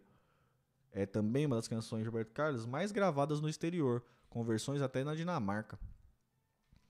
Talvez preocupado com toda a polêmica que a sua primeira canção religiosa provocou no país, Roberto Carlos atravessou a década de 70 evitando citar explicitamente o nome de Jesus Cristo em suas composições. Em seu álbum de 71, por exemplo, lançou a canção pacifista Todos Estão Surdos, na qual mais uma vez evoca Jesus Cristo, mas tratando simplesmente de meu amigo, no refrão que diz: meu, ami meu amigo volte logo, vem ensinar meu povo que o amor é importante. Vem dizer tudo de novo. Preocupação semelhante ele teve ao compor sua outra canção, centrada na figura de Jesus Cristo, a qual deu simplesmente o título de O Homem, faixa do álbum de 73. Um certo dia, um homem esteve aqui, tinha o um olhar mais belo que já assisti, existiu. O mesmo acontece na letra da canção Fé, faixa do álbum de 78, na qual Roberto Carlos trata simplesmente de você, como no refrão: Você é meu escudo, você para mim é tudo, minha fé me leva até você. Para não provocar mais polêmicas, Jesus passou a ser o inominável nas canções religiosas de Roberto Carlos. Na época, o máximo de citação nominal religiosa que o cantor se permitiu foi a canção A Montanha, faixa do álbum de 72, cuja letra proclama: Obrigado, Senhor, por outro dia. Obrigado, Senhor.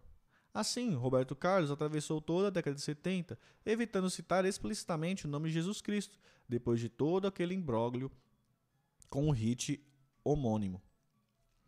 Entretanto, no início dos anos 80, Roberto Carlos se deu conta de que os tempos eram outros e que já seria possível citar Cristo sem maiores problemas, e foi o que fez, ainda que timidamente. É verdade, pois no gospel ele está para chegar. Faixa do álbum de 81. O nome de Jesus Cristo aparece só no final da última estrofe. Não se pode fugir dessa luz, dessa força, dessa força chamada Jesus. Ufa! 11 anos depois do lançamento de Jesus Cristo, esse nome, nome reapareceria na letra de uma canção de Roberto Carlos. E o artista, admitindo não poder fugir dessa luz chamada Jesus, a rima não foi das mais originais, merecia algo melhor depois de tanto tempo, mas, como o seu parceiro Erasmo Carlos reconheceu, Jesus é um tema difícil porque não se encontra muitas alternativas para rimar com o seu nome. Temos que ficar atento ao compor, senão vamos repetir sempre as mesmas palavras. Luz, cruz, conduz, adverte o cantor. Pois parece que ele e Roberto Carlos não dedicaram atenção devida, porque em todas as canções de temática religiosas que compuseram até 2006, Data limite dessa pesquisa, só usaram duas palavras para rimar com Jesus: as indefectíveis luz e cruz. Nem mesmo com luz eles chegaram a usar, considerando-se que a partir dos anos 80 o nome Jesus passou a ser citado livremente nas composições religiosas da dupla. As rimas ficaram redundantes. Por exemplo, em Quero que Vai Falar com Deus, faixa do álbum de 95, um dos versos diz: Deus é paz, Deus é luz. Deus nos fala que a ele se chega seguindo Jesus. Mesma rima colocada em Jesus Salvador, do álbum de 94. Um fio de sua luz, numa telha quebrada, ilumina uma vida para sempre, Jesus. Rima que se repete em todas as Nossas Senhoras, lançada em 99. Nossa Senhora das Graças, da Confiança e da Luz. Nossa Senhora da, Lampo... da Lampadosa, rogai por nós a Jesus. E na religiosa Luz Divina, do álbum de 91, os autores proclamam sem constrangimento: essa luz só pode ser Jesus.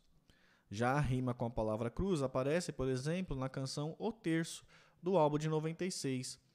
Nos mistérios contemplos o nascer de Jesus e a alegria na paixão por amor preso à cruz. O mesmo acontecimento em Coração de Jesus, do álbum de 70, 97. Nos abençoa, coração de Jesus, e nos perdoa por tê-lo posto na cruz. Rima que se repete no clássico Nossa Senhora, do álbum de 93. Me alivia o peso da cruz, interceda por mim, minha mãe, junto a Jesus.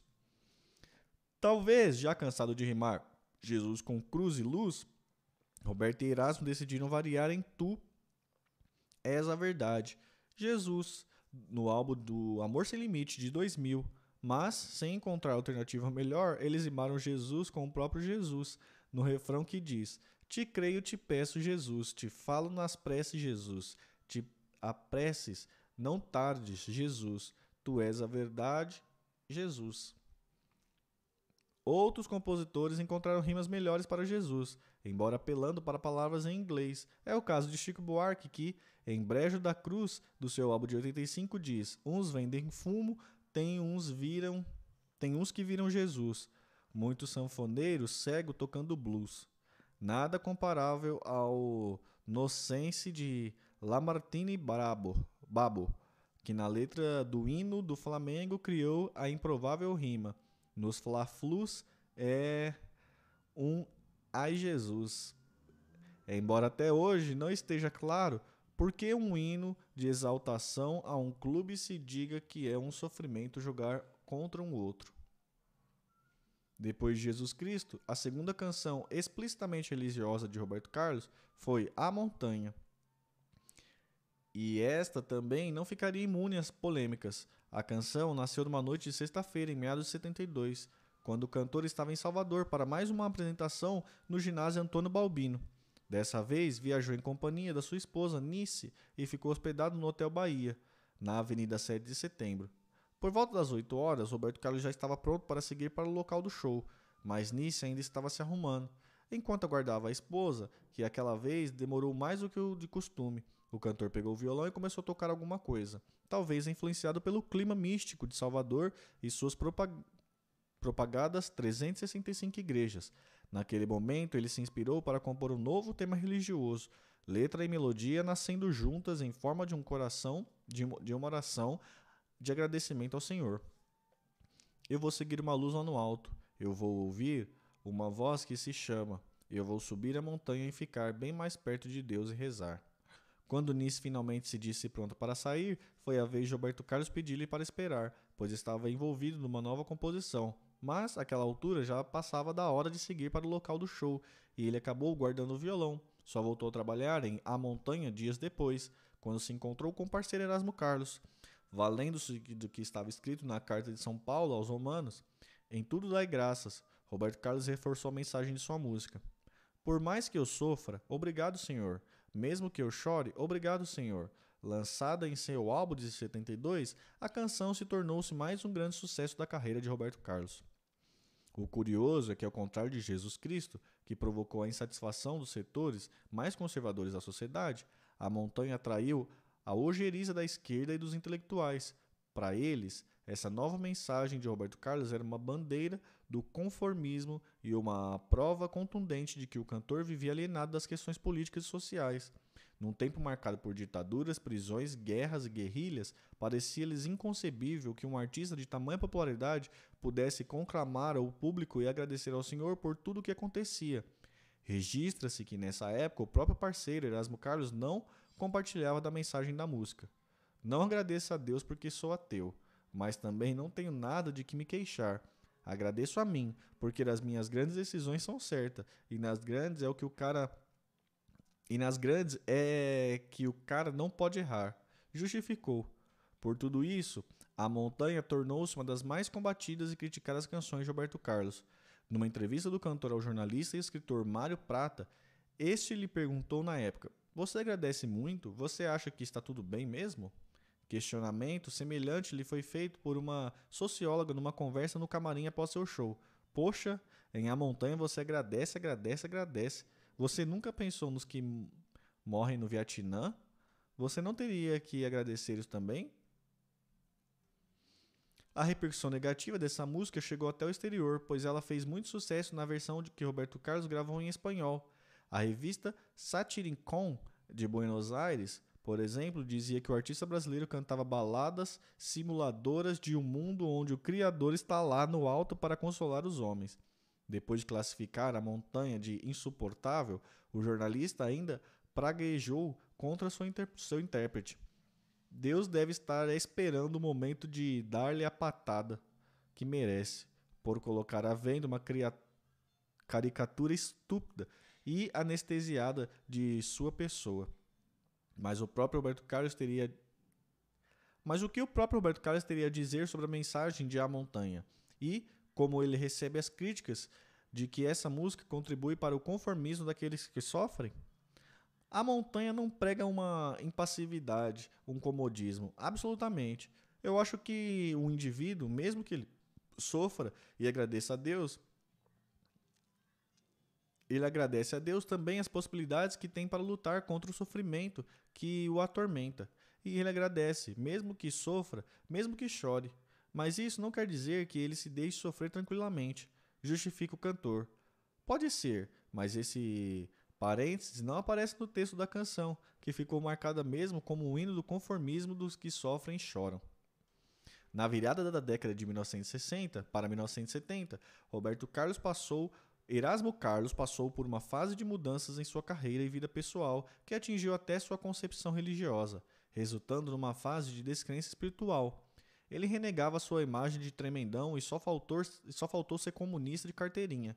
Numa entrevista de 71, quando indagado se era ateu, Erasmo Carlos foi enfático. Sou sim, porque acredito muito no que faço, no que penso, no que digo, e se estiver precisando de alguma coisa e ficar rezando, não vou conseguir mesmo. Religião é falta de segurança das pessoas. Pois foi exatamente nessa sua fase de ateísmo que Erasmo Carlos compôs com Roberto aquela primeira aquelas primeiras canções de temática religiosa, como Jesus Cristo e A Montanha. Mas na época, Erasmo Carlos não via nenhum problema em trabalhar nesse tema sem compartilhar da mesma fé do parceiro. A música Jesus, a música Jesus Cristo para mim foi um tema como outro qualquer. Se amanhã Roberto me pedir para fazer qualquer outra coisa que eu não sinta, tornaria a viver a situação. Eu faço música de fossa sem estar na fossa, justificou. Depois dessa breve fase de ateu, Erasmo Carlos radicalizou e passou a andar com a ideia fixa de que ele e sua descendência poderiam salvar o mundo, assim como Jesus Cristo. O ápice dessa crença ocorreu próximo ao Natal de 73, quando ele aguardava o nascimento de seu primeiro filho, Carlos Alexandre. Na época estava também anunciada a passagem do cometa Kohoutek, uma descoberta do astrônomo tcheco Lobos Kohoutek, que gerou grande expectativa em todo o mundo. A revista Time chegou a prever que Corraltec seria o mais brilhante do século, talvez o maior, mais fulgurante e o mais espetacular exibição astral já testemunhada pelo homem, superando o famoso cometa Halley, que causara furo, furor durante sua primeira passagem em 1910. O aparato para se ver o novo cometa foi tal que até uma viagem no transatlântico Queen Elizabeth II foi organizada com a participação do próprio Lubos Kalhaltek. Acho que é assim o nome, tá, gente? Não sei se eu estou pronunciando certo. Pois Erasmo Carlos também entrou nessa grande euforia e expectativa e cismou que o espírito de seu filho viria nesse cometa. Mais do que isso, acreditava que o menino chegava para salvar a humanidade, como novo Messias. E ninguém tirava isso da minha cabeça. Eu viajei nessa. Afirma o cantor, que na época até fez uma música Primogenito. Primogênito, falando disso, a qual ele gravou mais tarde no álbum Mulher, Sexo Frágil, de 1981. Salve a espaçonave, a espaçonave do anjo Gabriel, que deixa nesse mundo mais um filho do céu. Entretanto, a passagem do Corraltec foi um completo fiasco. O cometa se revelou muito pálido, quase invisível, decepcionando Erasmo Carlos. A comunidade astronômica e as multidões que o aguardavam olhando para o céu. A frustração foi tanta que depois disso o cantor começou a reconsiderar aquela ideia de que seu filho primogênito seria o novo Cristo. E de fato passou por tantas modificações em suas concepções sobre religião que, numa entrevista em 97, já afirmava: Roberto Carlos e eu somos muito religiosos. Roberto vai à missa sempre, esteja onde estiver. Eu não vou, mas tenho também muita fé. Nas crenças de Roberto Carlos não está apenas o catolicismo. Ao longo da vida, ele foi colecionando uma série de manias e superstições. Por exemplo, não pronuncia palavras como azar e desgraça, nem canta as palavras negativas como maldade e mentira nunca passa debaixo de escada, sempre sai dos locais pela mesma porta da qual entrou, jamais volta a fita do gravador, nunca rabisca uma seta de cabeça para baixo, gosta de números pares e não assina contratos ou documentos importantes na lua minguante, também não começa nenhuma temporada ou gravação de disco no mês de agosto, e sempre deixa para as almas o último pedaço de qualquer coisa que estiver comendo. Além disso, não gosta das cores marrom e roxo, Costumo dizer que eu penso em azul, afirma Roberto Carlos, enfatizando a sua cor preferida, mas não é azul qualquer. Para ser mais específico, o azul da sua preferência tem aquela tonalidade do jeans. Ao contrário de outros notórios supersticiosos, o treinador Zagallo, Roberto Carlos não gosta do número 13, embora tenha o que faria a alegria de Zagallo, seu nome é artístico, Roberto Carlos tem exatamente 13 letras mas esse número é sempre que possível evitado pelo artista. Ele não marca nada de muito importante no dia 13. Não se senta em poltrona 13 de avião, não anda de carro que tem esse número na placa e não gosta de ficar rodeado por 13 pessoas. Roberto Carlos gosta do número 5 e todos os discos dele têm final 5 na numeração. Algumas dessas superstições foram perdendo força pelo caminho, outras permanecem firme, firme com eles até hoje. Todas as minhas superstições nasceram na infância, afirma Roberto Carlos. De fato, desde pequeno, o universo do cantor é marcado pelo pensamento mágico, os fantasmas, as assombrações, o medo do inferno. A origem da sua superstição com a cor marrom, por exemplo, está lá na infância.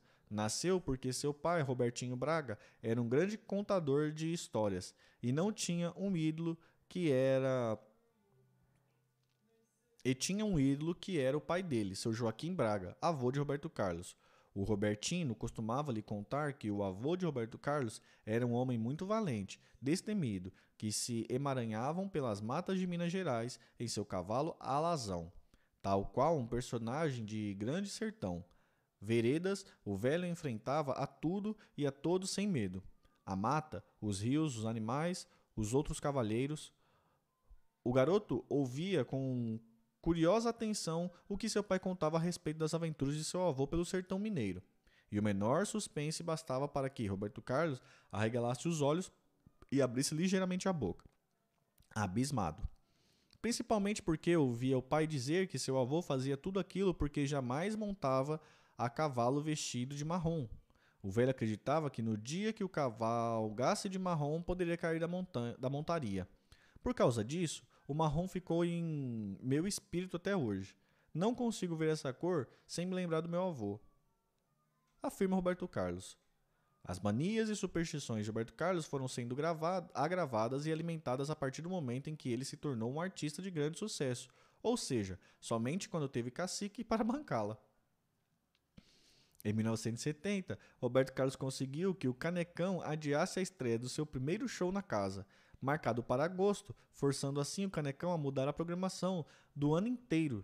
Já em outro momento, 1965, às vésperas da estreia do programa Jovem Guarda, quando o cantor ainda não tinha poder nem fazia um sucesso fenomenal, Após acertar a contratação de Roberto Carlos, a direção da TV Record definiu que a estreia do novo programa seria no domingo, dia 22 de agosto. O que o fez o supersticioso Roberto Carlos?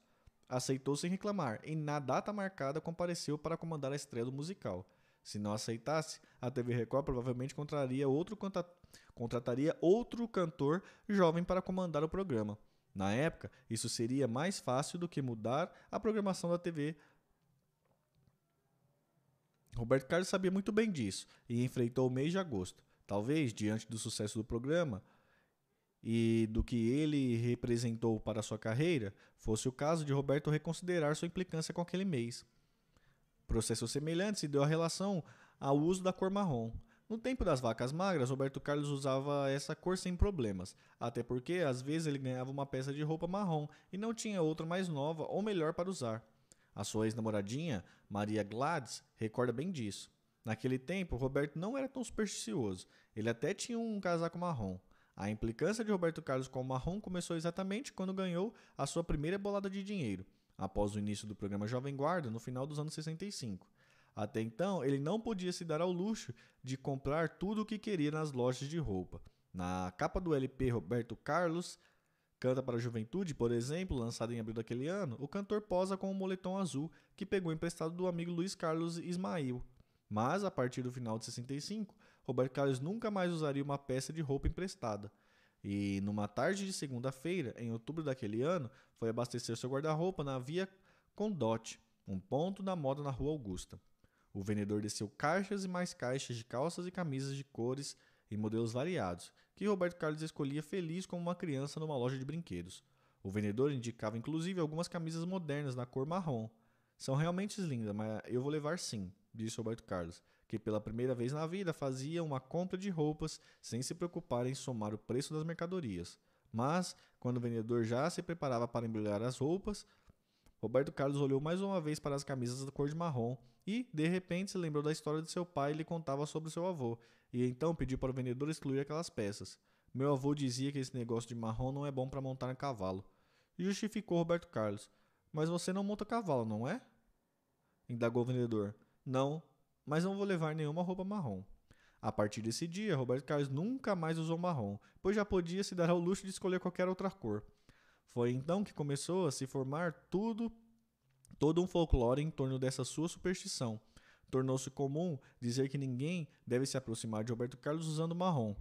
Eu não uso marrom, mas quem quiser falar comigo pode vir com uma camisa marrom. Não tem problema não. As pessoas exageram em determinadas coisas.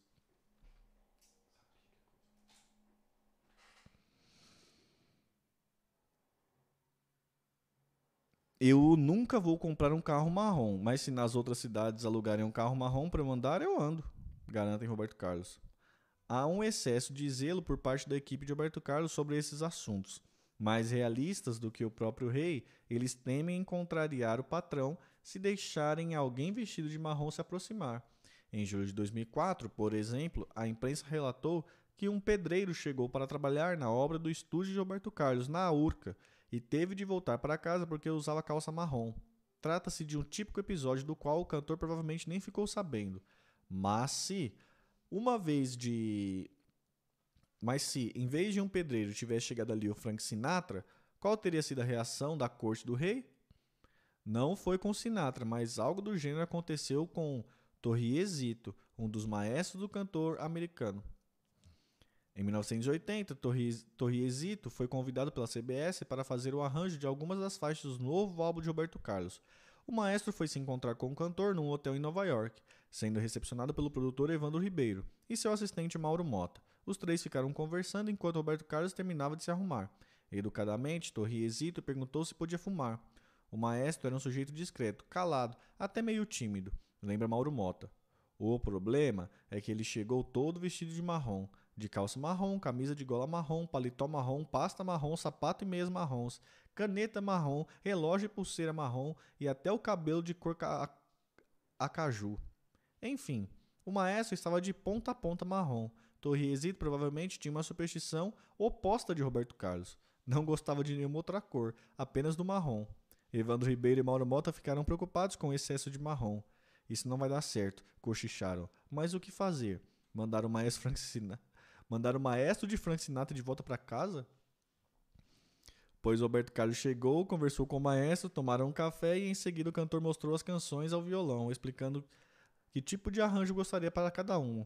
Depois que Torri Exito saiu, Roberto Carlos não fez sequer um comentário sobre o aberrante cor de sua roupa. A única preocupação do cantor era se tinha mostrado bem as canções ao maestro. No dia da gravação, a cena se repetiu, pois Torriesito chegou ao estúdio da CBS para comandar a orquestra novamente todo vestido de marrom. Roberto Carlos gostou do trabalho dele, tanto que no ano seguinte o convidou para fazer o arranjo de Emoções.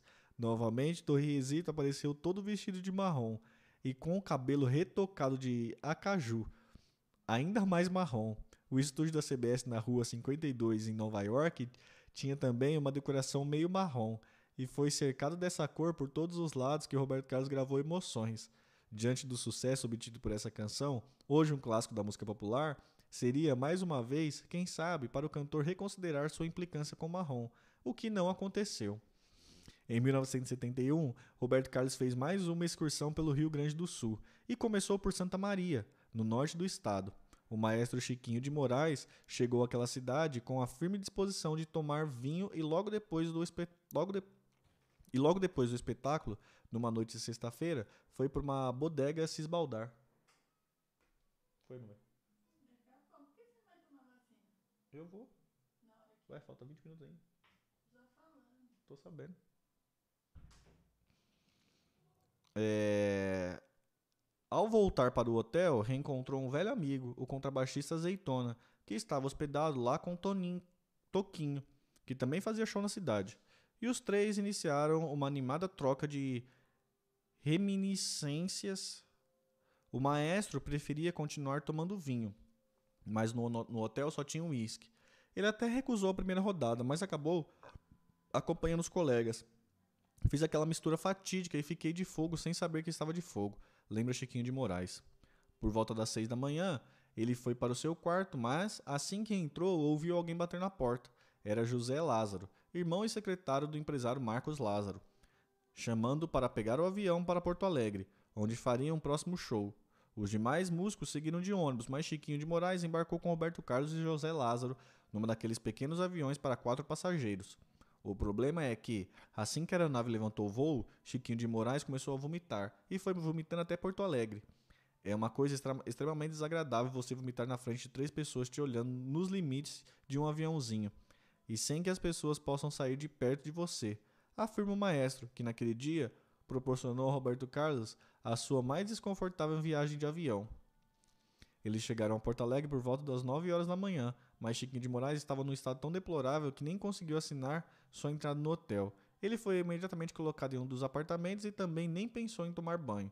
Se atirou de bruço sobre a cama, ainda vestido com o smoke do show da noite anterior. Dentro do escalonamento hierárquico da produção de Roberto Carlos, cabia ao cantor a suíte do hotel. Ao seu maestro era reservado o melhor apartamento depois da suíte e aos demais músicos os apartamentos comuns. E assim foi feito naquela manhã. Mas, quando Chiquinho de Moraes acordou por volta das três da tarde, para sua surpresa, se viu acomodado sobre os cobertores uma belíssima cama de, da ampla suíte do hotel, com mais uma copa na frente e mesas abastecidas de frutas e mel. E o que lhe pareceu ainda mais estranho, ele acordou de cueca e de banho tomado. Está certo que eu estava Está certo que eu estava de fogo ao chegar ao hotel. Mas eu me lembrava muito bem de ter deitado atravessado na cama de sapato e tudo, para caso vomitar não me afogar no vômito. Alguma coisa tinha acontecido, afirma o maestro. De fato, o que aconteceu foi simples. Ao chegar ao hotel, Roberto Carlos constatou que a suíte reservada para ele tinha paredes e cortinas em tons marrons. Não havia outra disponível, mas o confortável quarto de Chiquinho de Moraes tinha decorações em azul, tão ao gosto de Roberto Carlos. Que tal fazer a troca? O cantor concordou e então rapidamente a produção removeu o maestro para a suíte e arrumou o quarto dele para Roberto Carlos. Eles me pegaram todo sujo de vômito, tiraram minha roupa, me limparam e botaram na cama da suíte mas só fui dar conta disso tudo depois que acordei, afirma o maestro. Entre as decantadas manias de Roberto Carlos está também aquela de falar com as plantas. Verdade ou mentira? Isto é um pouco de verdade, sim, e também um pouco de lenda, afirma o cantor. Eu faço um carinho nas plantas por serem seres vivos. Boto a mão nelas com muito carinho e cumprimento. Bom dia, tudo bem?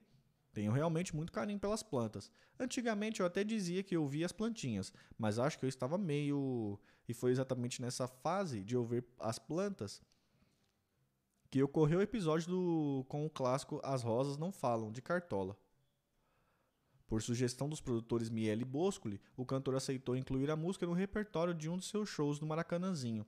Mas no momento do ensaio houve o problema. Roberto Carlos não conseguiu passar daquele trecho. As rosas não falam, simplesmente as rosas exalam o perfume que roubam de ti. Ele ainda tentou cantar novamente e outra vez parou no mesmo trecho, até que Roberto Carlos confessou a Boscoli: Bicho, eu não posso cantar isso. Não é verdade que as plantas não falam. Eu converso todo dia com elas. As plantas falam bicho. Argumentou Roberto Carlos. Mas, como o número estava muito bonito, os produtores insistiram que ele mantivesse as rosas não falam no show. Miele até tentou argumentar com espirituosidade. Pô, Roberto, se as plantinhas falam, então conversa com elas. Explica que você vai cantar uma música que não é de sua autoria. Elas vão entender. Roberto Carlos não gostou do comentário e foi chateado pelo camarim. Ele estava falando sério e eu e eu com brincadeirinhas. Afirma Miele, e Roberto Carlos não cantou As Rosas Não Falam. O transtorno obsessivo compulsivo, o TOC, ocupa o quarto lugar entre os distúrbios psiquiátricos mais frequentes. Com mais de 7 milhões de vítimas no Brasil, quem padece de TOC é acometido por ideias recorrentes e desenvolventes comportamentos repetitivos, designado pelos médicos de rituais compulsivos. O distúrbio se manifesta por meio de uma série de excentricidades e manias cultivadas no cotidiano, uma das mais frequentes caracterizadas pela obsessão e, consequentemente, compulsão para resolvê-la. Por exemplo, se alguém tem ideia fixa em sujeira, vai se preocupar excessivamente com a higiene, podendo lavar as mãos várias vezes ao dia, Caso tenha um medo obsessivo de contaminação, vai evitar tocar em outras pessoas para não ser contaminado por vírus e bactérias. Isso foi explorado no filme Melhor é Impossível, no qual Jack Nixon interpreta, de forma irônica, um portador dis do distúrbio. Entre outras manias, seu personagem usava luvas quase o tempo todo, só comia com talheres descartáveis e não pisava nos rejuntes das calçadas. O toque foi descrito pela primeira vez em 1838 pelo psiquiatra francês Jean-Etienne Dominique Esquirol. Além de Roberto Carlos, a doença atingiu outros artistas, como os escritores Frank Kafka e Samuel Johnson, o poeta Vladimir Mayakovsky e o pianista canadense Glenn Gould. O magnata norte-americano Howard Howard Hughes, personagem do filme O Aviador, de Martin Scorsese, foi vítima das foi outra vítima do toque. Ele tinha tanto medo de ser contaminado por vírus e bactérias que aos poucos foi se isolando numa redoma de asepsia, até seu carro era revestido de filtro de antigermes. No caso de Roberto Carlos, o toque se manifesta de várias formas. O artista tem desde superstições mais comuns como aquela de sair sempre pela mesma porta pela qual entrou. Isto é curso primário de supersticioso, brinca. Até coisas mais dramáticas, como a de se preocupar em repetir o mesmo movimento da tranca da porta. E isso já é um claro sintoma de toque. Minutos Muitos shows de Roberto Carlos começavam atrasados exatamente pela sua dificuldade de sair do camarim.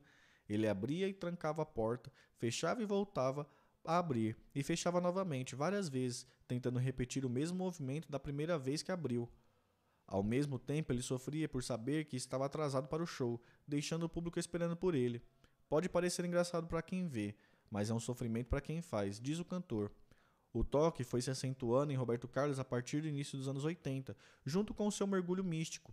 A intensa religiosidade do cantor caminhou paralela ao crescente aumento das suas manias e superstições, é quando ele deixa de pronunciar palavras como mal e inferno, que antes citava normalmente. Em consequência disso, algumas canções foram banidas de seu repertório, como Quero que vá tudo para o inferno, É preciso saber viver e Como os dois e dois, composições de Caetano Veloso que ele lançou em 71. No caso de É preciso saber viver, mais tarde ele conseguiu driblar o medo, pois bastou alterar o se bem e o mal existem para se o bem e o bem existem, embora transformando o verso numa nonsense total. Já no caso de como 2 e 2, isso fica mais difícil, pois a palavra mal define a mensagem de Caetano no verso: tudo vai mal, tudo, tudo é igual, não me iludo e contudo. O mesmo acontecendo com a palavra renegada de quero que vá tudo para o inferno. Um dos grandes problemas em relação ao toque é o diagnóstico, porque a pessoa pode achar que tem apenas manias e superstições, não uma doença. O próprio Roberto Carlos demorou para reconhecer isso. Durante muito tempo, minha obsessão, minhas obsessões foram vistas até por mim mesmo como superstições, mas, depois de me informar sobre o assunto, cheguei à conclusão de que não sou supersticioso, eu tenho toque, afirma. A primeira referência que Roberto Carlos teve sobre a doença foi dada por seu filho Dudu Braga, que um dia lhe mandou um recorde de, jor... um recorde de jornal falando sobre o toque. Roberto Carlos se identificou com o sintoma descrito na reportagem e, a partir daí, ficou atento ao assunto. Outro momento decisivo para ele foi no início de maio de 2004, quando leu uma reportagem de capa da revista Veja sobre o tema. Entre os depoimentos da vítima de toque mostrada pela reportagem estava o da modelo e atriz Luciana Vedramini, que na época fazia tratamento. A reportagem contava que de que forma o toque transformou a vida da atriz num sofrimento cotidiano. Na fase inicial da doença, por exemplo, ela só conseguia dormir se visse um táxi amarelo passando na rua. Em seguida, passou a se deitar se visse dois táxis amarelos, um atrás do outro. Depois, os dois táxis amarelos e uma pessoa andando em direção cooposta. Assim, ela passava várias e várias noites sem conseguir dormir. Caramba, mano. Luciana Vedramini também relatou a Veja que, com o agravamento da doença, foi ficando cada vez mais difícil começar seu dia e assumir qualquer compromisso profissional. Ela tinha de cumprir várias obrigações para sair do quarto. Acordava, pegava um colar com a imagem de São Bento, fazia um sinal da cruz, colocava o pé direito no chão, depois o esquerdo e tinha de sair do quarto com um pensamento bom na cabeça. Quando saía do quarto, ia para o banho e começava a se lavar, o primeiro pelo braço Primeiro pelo lado direito do corpo, nessa etapa havia novamente a obrigação de formular um pensamento bom. No ápice da doença, a atriz perdia um dia inteiro nesse labirinto de obsessões e compulsões. Roberto Carlos se identificou com o depoimento de Luciana Vedramini e até pediu para o seu empresário Dodi Sirena intermediar um encontro com ela. O cantor queria saber mais detalhes sobre o tratamento a qual a atriz estava se submetendo. A conversa dos dois foi uma troca de experiências e depois disso, o cantor se animou a buscar o mesmo recurso para a cura. Eu já sentia vontade de fazer tratamento e fiquei animado com o que ouvi dela. Afirma Roberto Carlos que, antes de procurar o médico, leu alguns livros para se informar ainda mais sobre o tema. O toque não tem cura, mas pode ser controlado. A combinação de psicoterapia com antidepressivos reduzem até 80% as manifestações dos sintomas. Roberto Carlos começou seu tratamento a partir de julho de 2004, mas preferiu fazê-lo sem remédio. Inicialmente, ele se submeteu a uma sessão de terapia cognitivo-comportamental, de uma hora, duas vezes por semana. O momento de enfrentar e atacar o problema é muito difícil, mas a partir do momento em que você ataca, a coisa começa a ficar mais fácil, afirma o cantor. Uma das primeiras sessões, quando a terapeuta tentava convencê-lo de que suas superstições são infundadas, o cantor foi logo avisando: tudo bem que eu vou mudar muita coisa, mas vai ser muito difícil deixar de usar azul para usar marrom. Entretanto, pode-se notar que ocorreram progressos porque ele passou a usar roupas em tons azuis mais escuros, o que, em seu tratamento, em se tratando de Roberto Carlos, não é pouca coisa.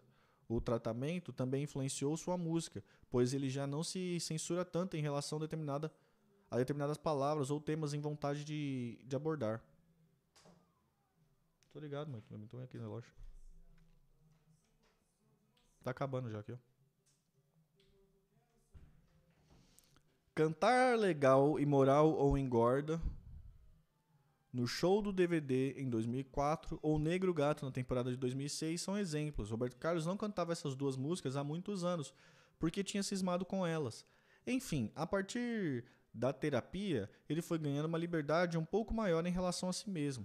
Mas existe ainda outro grande desafio a vencer, e este tem o nome de Quero que vá tudo para o inferno, ao qual nos últimos anos Roberto Carlos se refere como aquela música, pois evita até mesmo pronunciar seu título. Esse é um medo que precisa ser vencido, porque Quero que vá tudo para o inferno não é apenas mais um hit do cantor, e sim a canção mais importante da sua carreira.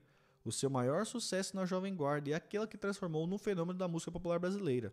A importância de Quero que Vá Tudo pro Inferno foi reconhecida pelo próprio cantor quando ele regravou uma em 1900, regravou em 1975, exatos 10 anos depois do seu lançamento, e novamente como faixa de abertura de seu álbum anual.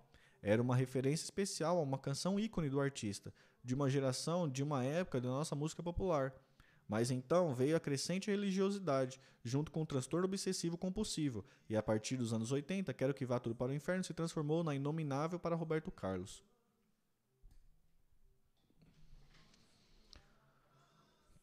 Pessoal, vou ter que sair aqui. Daqui a pouco eu volto para terminar esse capítulo. Rapidão, beleza? Página 481, deixa eu anotar aqui.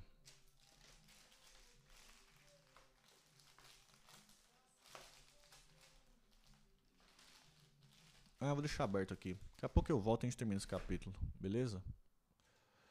Tamo junto daqui a pouco. Falou. Voltamos, galera. Capítulo 14. Já resolvi o BO ali. E já voltamos. Vamos lá? É talvez o único caso na história da música pop. Qual outro artista descarta do seu repertório uma canção com tal referencial. Seria como se Rolling Stones deixasse de cantar Satisfaction, ou Bob Dylan abandonasse Blowing the Wind, ou Caetano Veloso renegasse Alegria Alegria. Roberto Carlos pode se dar esse luxo porque tem uma infinidade de outros sucessos. Mas mesmo assim, ele já cogitou cantar essa música trocando a palavra inferno por uma outra com a mesma rima. Felizmente não conseguiu. É melhor não cantar do que deturpar. O grave é que, além de arriscar a inominável do roteiro de seus shows e especiais de televisão, ele também não deixa ninguém mais regravar. Quero que vá tudo pro inferno. Posso dizer que 80% dos artistas de pop e rock já me procuraram para regravá-la. Afirma seu empresário, Dodd Sirena. É uma pena que ele não autorize as releituras, pois a canção poderia ressurgir renovada e com força, já que sua mensagem é atemporal. Mas talvez ainda muito Pior do que não cedê-la aos novos artistas é impedi-la de sair nos discos daquele que a gravaram na época em que o autor a liberava. O caso mais absurdo envolveu o relançamento dos CDs da cantora Nara Leão. Um de seus álbuns dos anos 70 foi dedicado exclusivamente ao repertório de Roberto Carlos, numa época em que os demais artistas da MPB ainda há pouco gravavam canções dele. Nara Leão fez uma releitura de sucessos como Além do Horizonte, Olha e quero que vá tudo para o inferno. Sabendo que seria alvo de críticas e patrulha, a cantora deu o disco o emblemático título de E que tudo o mas vai para o inferno. Pois bem, quando em 2003 a Universal lançou uma caixa com os álbuns de Nara Leão, esse CD veio mutilado, sem o título e sem a faixa Quero que vá tudo para o inferno. Nara Leão não merecia isso. Registra-se que essa implicância com a Inominável nem sempre é apenas do autor Roberto Carlos. Um exemplo disso ocorreu em 1995, quando a secretária municipal de Cultura de São Paulo promoveu, no Anhangabaú, um mega espetáculo comemorativo dos 30 anos da Jovem Guarda. Todos os principais cantores do período, com exceção de Alberto Carlos, participaram do show, que durou mais de seis horas, no dia de domingo.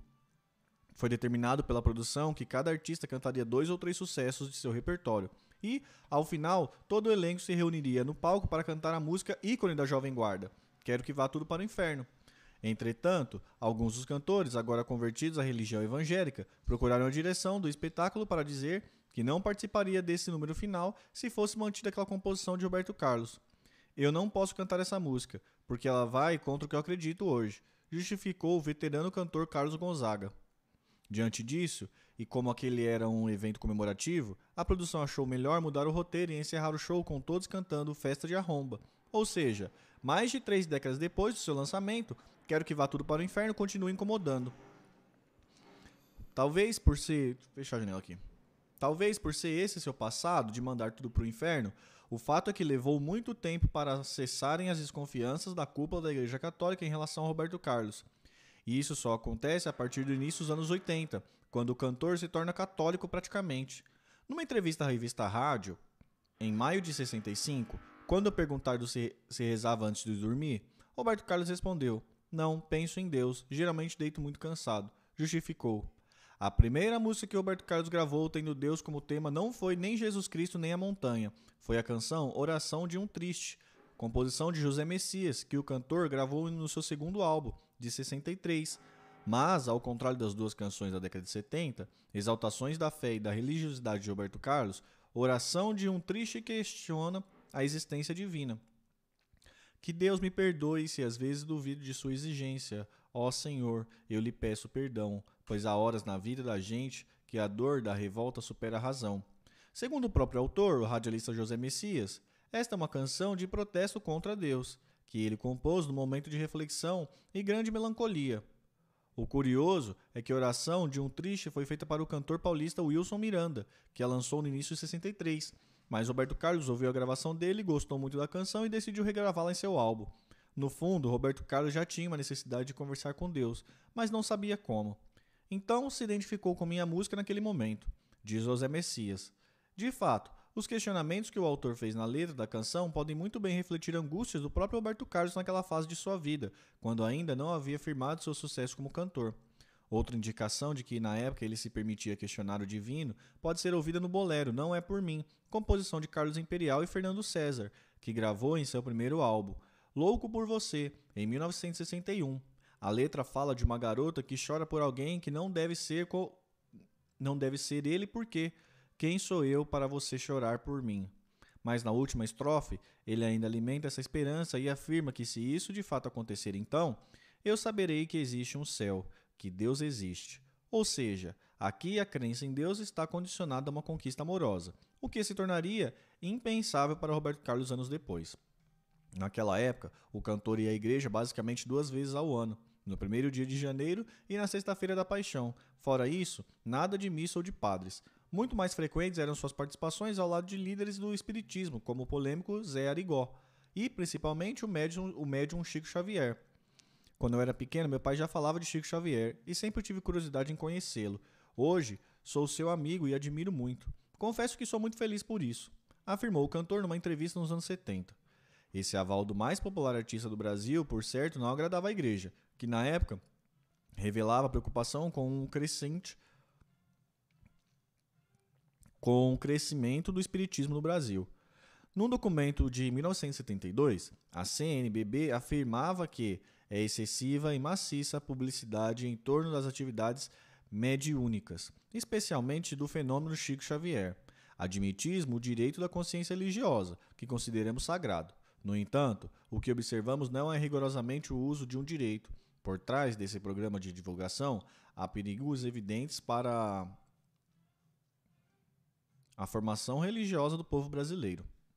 Indiferente das recomendações da igreja, Roberto Carlos participava anualmente do Chá do Chico, show beneficente organizado pela Federação Espírita de São Paulo.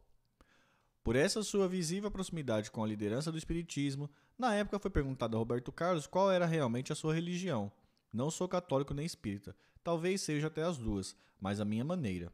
Tem um Deus, sim, liberal, amigo e livre, respondeu o cantor, revelando compartilhar aquele típico ecumenismo nacional. Roberto Carlos é a contradição brasileira. É o único capaz de mandar tudo para o inferno e ser amigo de Jesus Cristo, dizia Ronaldo Boscoli.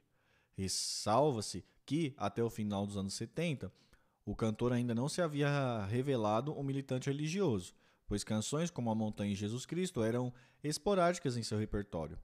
Muito mais forte era sua imagem de cantor rebelde e de temas eróticos, por sucesso como A Amada Amante, Proposta e seus botões, Cavalgadas e Café da Manhã. Além do mais, em 1978, Roberto Carlos se separou da sua primeira mulher, Nice, que já tinha sido casada quando se casou com ele. Enfim, por todos esses fatores, na época, o artista ainda estava longe de ser o menino dos olhos da igreja. Um episódio que ilustra bem isso ocorre em 1980, às vésperas da primeira viagem do Papa João Paulo II ao Brasil. Na fase de organização da visita, representantes do movimento jovem católicos da, da Arquidiocese de Brasília sugeriram que a música de saudação ao Papa deveria ser Amigo, de Roberto Carlos. E o argumento era de que foi com esse tema que o Papa foi saudado em sua visita à cidade do México, no ano anterior. De fato, ali um coral de 120 crianças saudou o sumo pontífice, cantando Tu eres mi hermano de alma, realmente um amigo. O público mexicano conhecia a canção muito bem, porque a gravação em espanhol de Roberto Carlos tinha sido um sucesso no país. Por isso, logo nos primeiros acordes, as 600 mil pessoas que se encontravam no local aderiram ao mesmo aderiram ao ao mesmo tempo que o Papa recebia uma folha com a letra, com a letra da música, tentando acompanhar o ritmo da multidão. Foi o maior coro até então formado para uma canção de Roberto Carlos.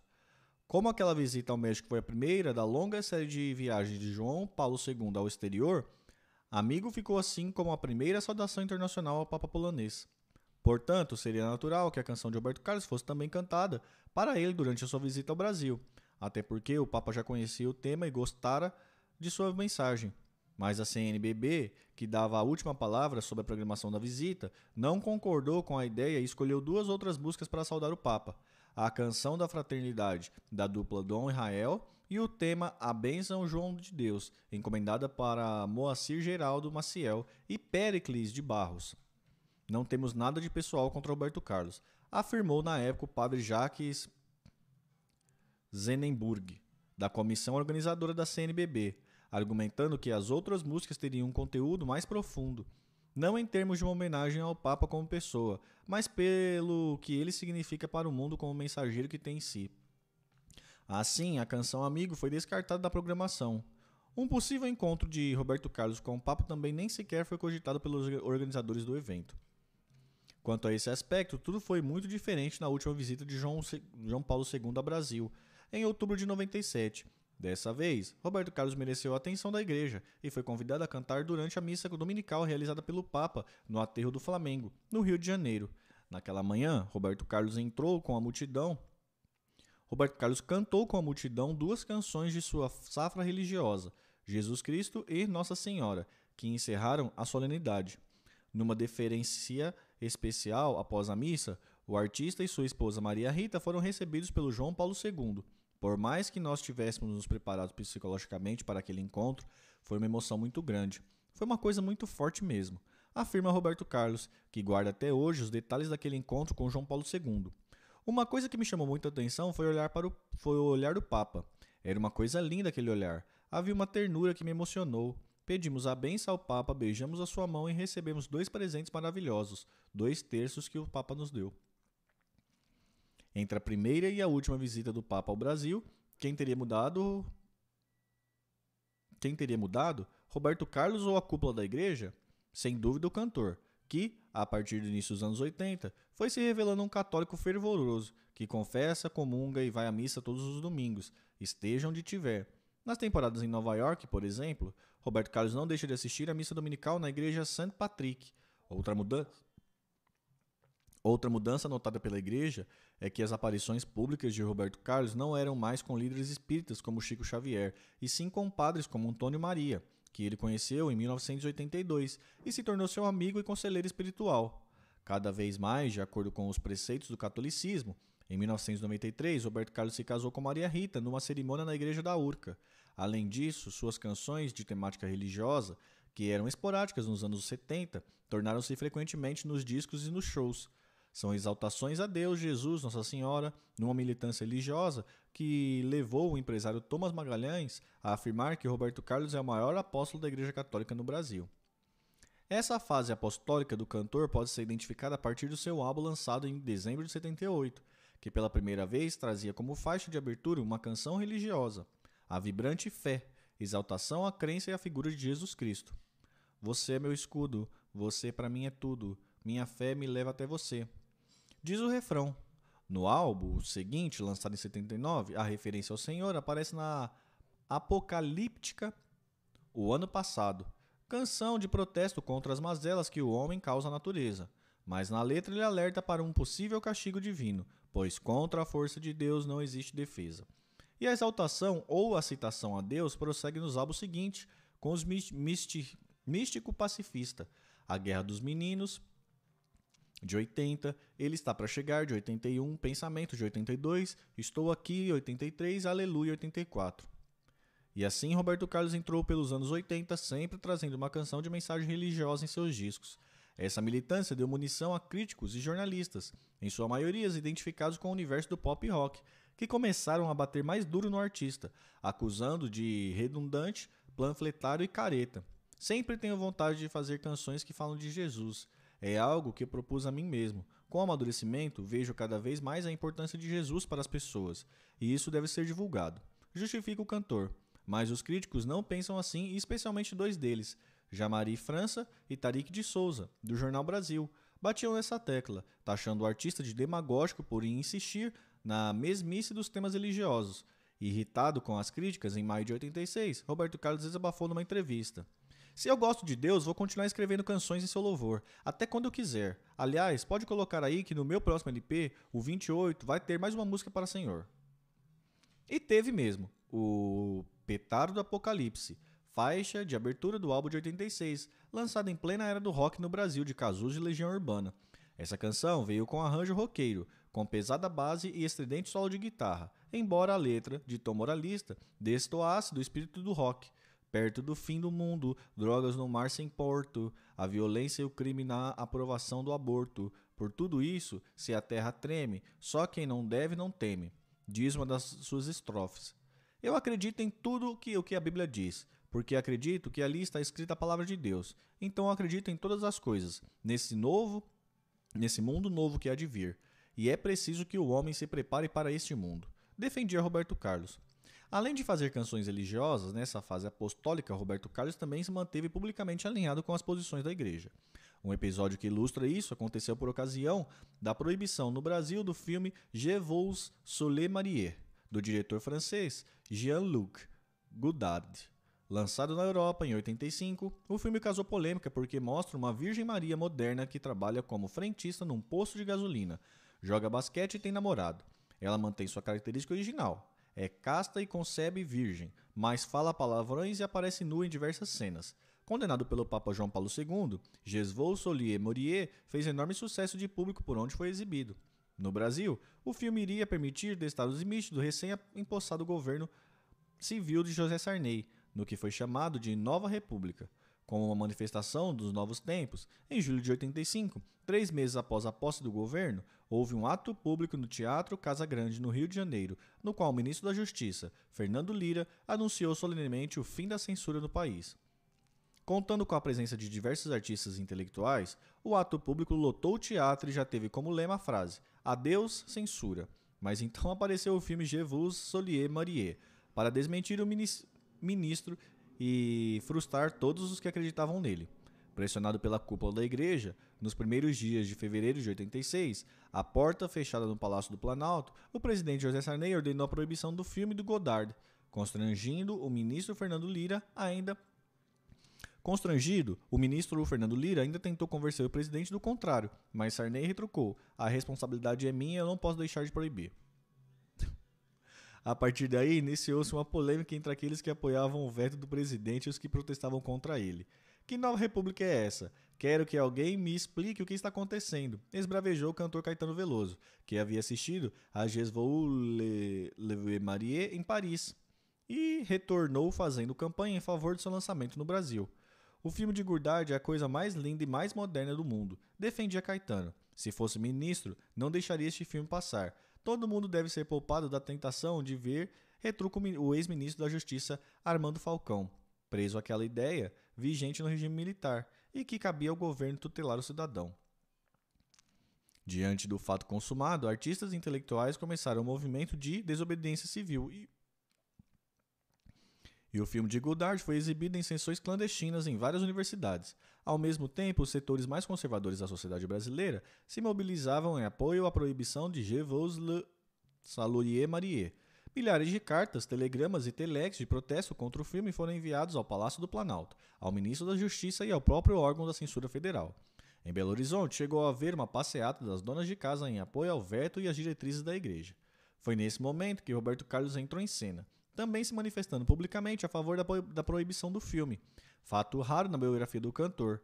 Ele enviou até um telegrama ao presidente José Sarney congratulando pela decisão. Mas Roberto Carlos teria assistido antes o filme de Godard? Não vi e não gostaria de ver. Sou contra esse tipo de filme que mexe com, com as divindades. Acho que deve haver respeito com a Virgem Maria. Pelo que li sobre o filme, estou de acordo com o presidente Sarney sobre a sua proibição.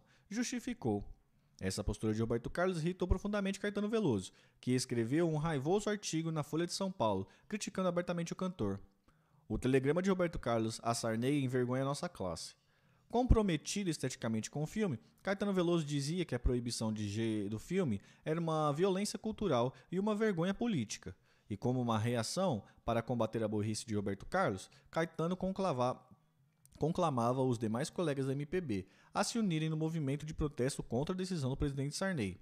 Vamos manter uma atitude de repúdio ao veto e ao desprezo dos, aos hipócritas e pusilânimes que o apoiam, enfatizava. Roberto Carlos ficou bastante chateado com a reação de Caetano Veloso e também manifestou isso publicamente. Caetano foi muito deselegante, apoiou o veto por absoluta consciência de que o filme de Godard deturba e desrespeita a história sagrada. Continuo contra sua exibição porque sou um homem religioso e os valores cristãos são muito importantes para mim. Em 1976, Gilberto Gil compôs para Roberto Carlos a canção Era Nova, uma reflexão sobre o passado e presente. Gil gravou a canção numa fita cassete e enviou para Roberto Carlos na esperança de que ele a gravasse. O cantor recebeu a fita, ouviu com atenção, mas não se identificou nem com a melodia nem com a letra de Era Nova, que acabou sendo gravada pelo próprio Gil no seu álbum Refavela, de 77. Entretanto, isso não impediu que Gil continuasse alimentando o desejo de ouvir uma composição sua na voz de Roberto Carlos. No verão de 80, Gilberto Gil estava em Salvador quando decidiu fazer uma nova música especialmente para o cantor. Mas qual tema Gil iria abordar dessa vez? Numa certa tarde, por acaso, se lembrou da canção A Montanha, que Roberto Carlos tinha composto anos antes, ali mesmo em Salvador. Eu vou seguir uma luz lá no alto. Eu vou ouvir uma voz que me chama. Eu vou subir a montanha e ficar bem mais perto de Deus e rezar.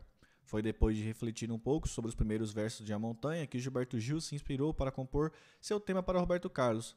Na hora eu pensei, tá aí, Roberto gosta dessa ideia de subir lá no alto para falar com Deus. Então, vou fazer uma canção sobre isso e mandar para ele. Lembra Gil, que naquela mesma tarde começou a compor Se Eu Quiser Falar com Deus. Aquela ideia de que a dor e o sofrimento são meios para chegar a Deus, mensagem cantada por Roberto Carlos em A Montanha, também está na canção de Gil. Se eu quiser falar com Deus, tenho que aceitar a dor. Tenho que comer o pão que o diabo amassou. Tenho que virar o cão, tenho que lamber o chão dos. Mais adiante, o compositor novamente enfatiza que para falar com Deus, tenho que me ver triste. Tenho que me ver tristonho, tenho que me achar medonho, e apesar de um mau tamanho, alegrar meu coração. Assim que terminou de compor a canção, Gilberto Gil a tocou para Caetano Veloso ouvir. Com a experiência de quem já teve músicas gravadas e recusadas por Roberto Carlos, Caetano não teve dúvida de que o cantor jamais iria gravar aquela composição. Mesmo assim, Gil mandou sua composição numa fita para Roberto Carlos, enfatizando que compôs Se Eu Quiser Falar com Deus especialmente para ele. Mas, como Caetano previa, o cantor não topou gravar a canção. Quando eu canto uma música, ela tem que ser compatível com o meu pensamento com as minhas verdades, com a forma como eu vejo as coisas. Se eu quiser falar com Deus, é uma música que fala de Deus diferente da forma que eu falaria. Por isso não gravei. É uma é uma música da maior qualidade. A letra é linda. Só que só que é o pensamento do Gil e não o meu, justificou na época Roberto Carlos. Para além do fato de que a letra da canção de Gilberto Gil há palavras como diabo, cão, mal e medonho, que Roberto Carlos definitivamente não canta, a questão decisiva para a recusa foi outra. Ela está na visão nilista de Deus resumida na estrofe final da música, quando Gil diz que depois de caminhar decidido pela estrada, tudo vai dar em nada, nada, nada, nada, nada, do que pensava encontrar.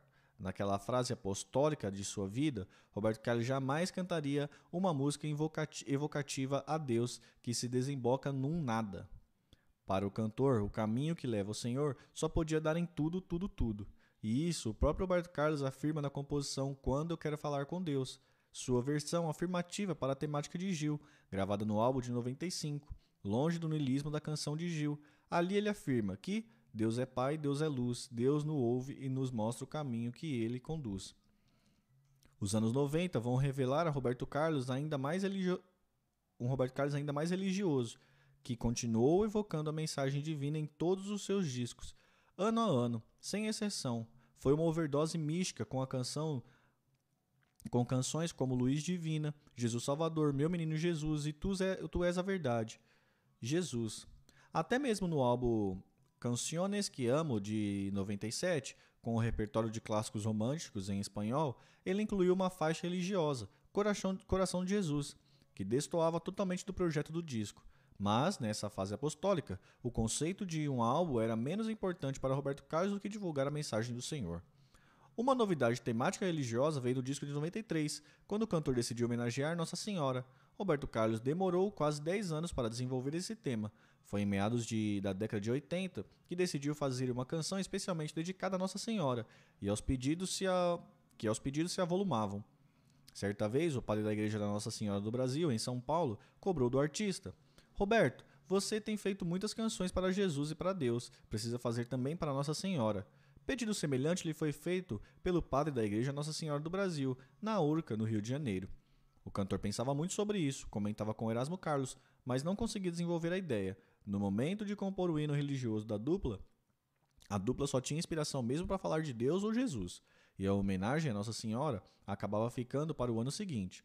Mas não foi por falta de devoção a ela que Roberto Carlos demorou tanto a compor a canção. Ele é capaz de citar 40 diferentes nomes de Nossa Senhora e, aliás, diariamente rezava em 90, a 90 de Nossa Senhora de Ischonstadt. Além disso, o cantor foi um daqueles que indignaram que se indignaram com o gesto do bispo da Igreja Universal que chutou a imagem da padroeira no Brasil num programa de TV.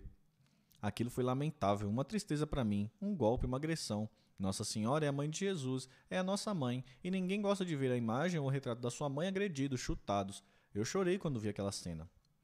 A inspiração para compor a canção surgiu finalmente numa certa noite, no início de 93, quando Roberto Carlos estava com Maria Rita em seu apartamento na Urca. Era um novo tema religioso que nasceu exatamente pelo refrão. Nossa Senhora, me dê a mão, cuida do meu coração, da minha vida, do meu destino do meu caminho, cuida de mim. O cantor mostrou para Maria Rita e ouviu as opiniões dela, antes mesmo de se encontrar com Erasmo Carlos para desenvolver a nova composição que vinha tentando fazer há quase 10 anos. A demora valeu a pena porque, depois de lançado no álbum de Roberto Carlos de 93, Nossa Senhora foi um sucesso imediato e, com o tempo, tornou-se mais um clássico da nossa música popular. Além de muito regravada por outros cantores, a canção, frequentemente cantada em romarias, procissões e enterros por todo o Brasil, outra indicação de que ficou mesmo imaginário popular. A letra traz uma mensagem de fé que tem servido para o consolo espiritual de muitas pessoas. A cantora Fafá de Belém, por exemplo, é uma delas. Lembro dessa música no momento fundamental da minha vida. Eu estava no Rio de Janeiro, na Avenida Atlântida, Atlântica, quando Nossa Senhora começou a tocar no rádio.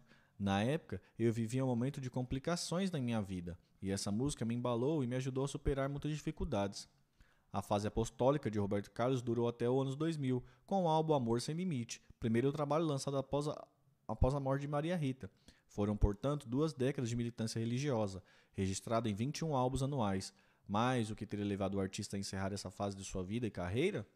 A resposta passa evidentemente pelo drama vivido por ele e Maria Rita.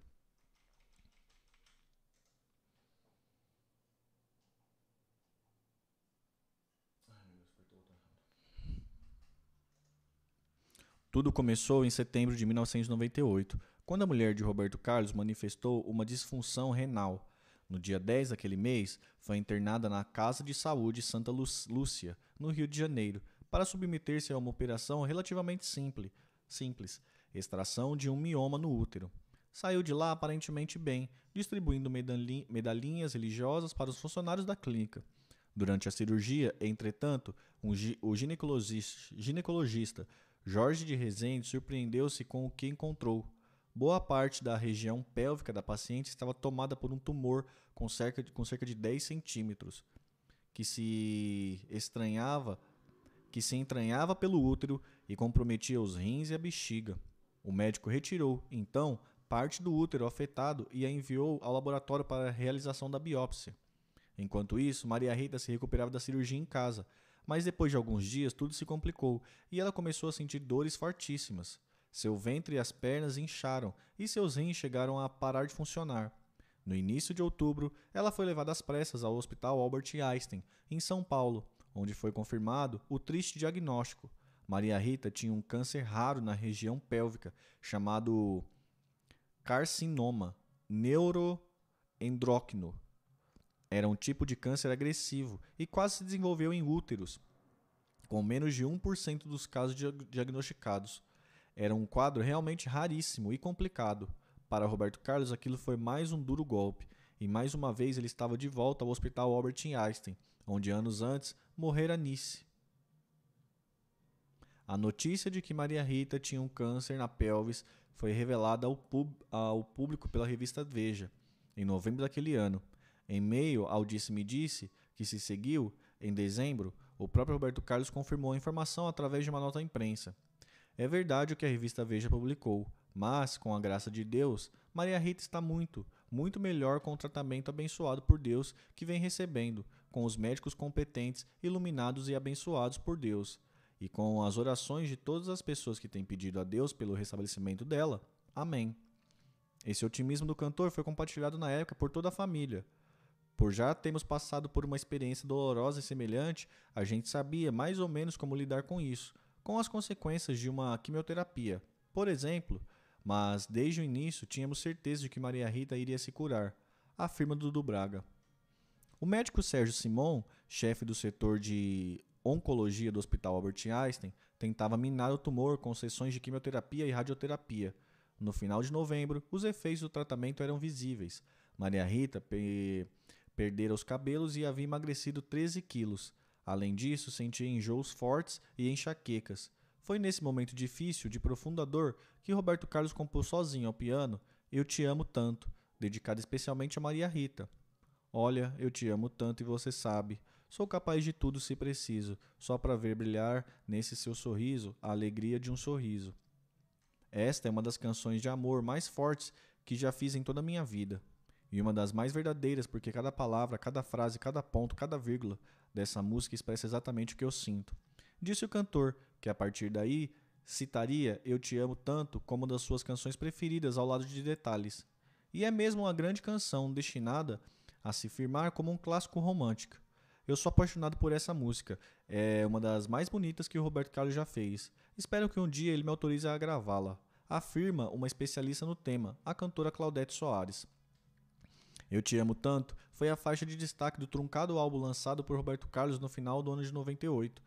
Além da canção dedicada a Maria Rita, o disco trouxe apenas mais três faixas inéditas.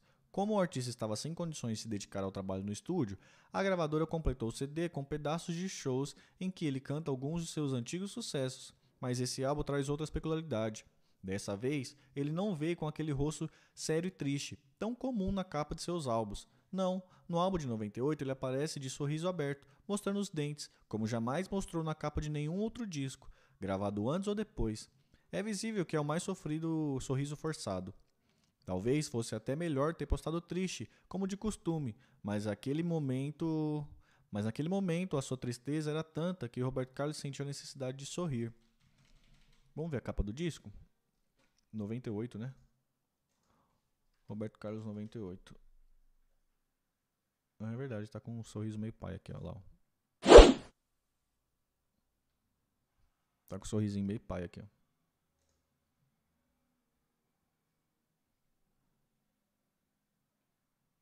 F sorriso, né?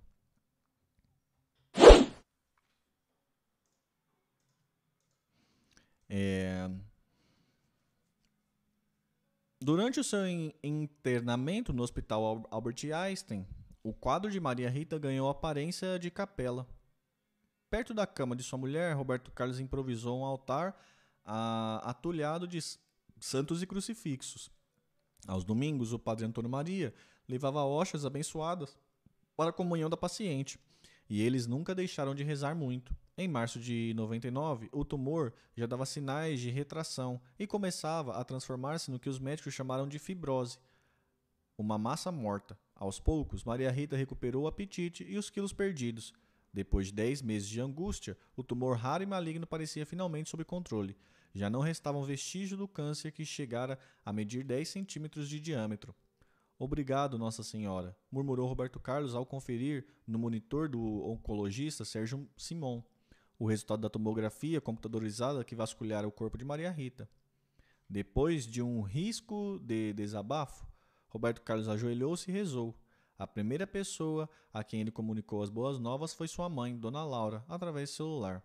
Em seguida, digitou o número do padre Antônio Maria, parceiro de vigília em todas as festas de tratamento de Maria Rita. Oi, padre, é o Roberto. Acabo de saber o resultado da tomografia. Não tem nada, nada, nada, disse ele, emocionado. Nas vésperas, Roberto Carlos e o padre haviam se recolhido ao Santuário da Mãe Três Vezes Admirável, no bairro de Jaguaré, em São Paulo, e juntos rezaram três horas seguidas invocando as bênçãos da falecida irmã Dulce. Agora tudo parecia recompensado. Quando ele me deu a notícia, comecei a chorar. Roberto também. Foi um choro, lembra o padre Antônio Maria. Seguiu-se meia dúzia de telefonemas semelhantes. Ele estava numa felicidade incrível, disse seu filho Dudu Braga.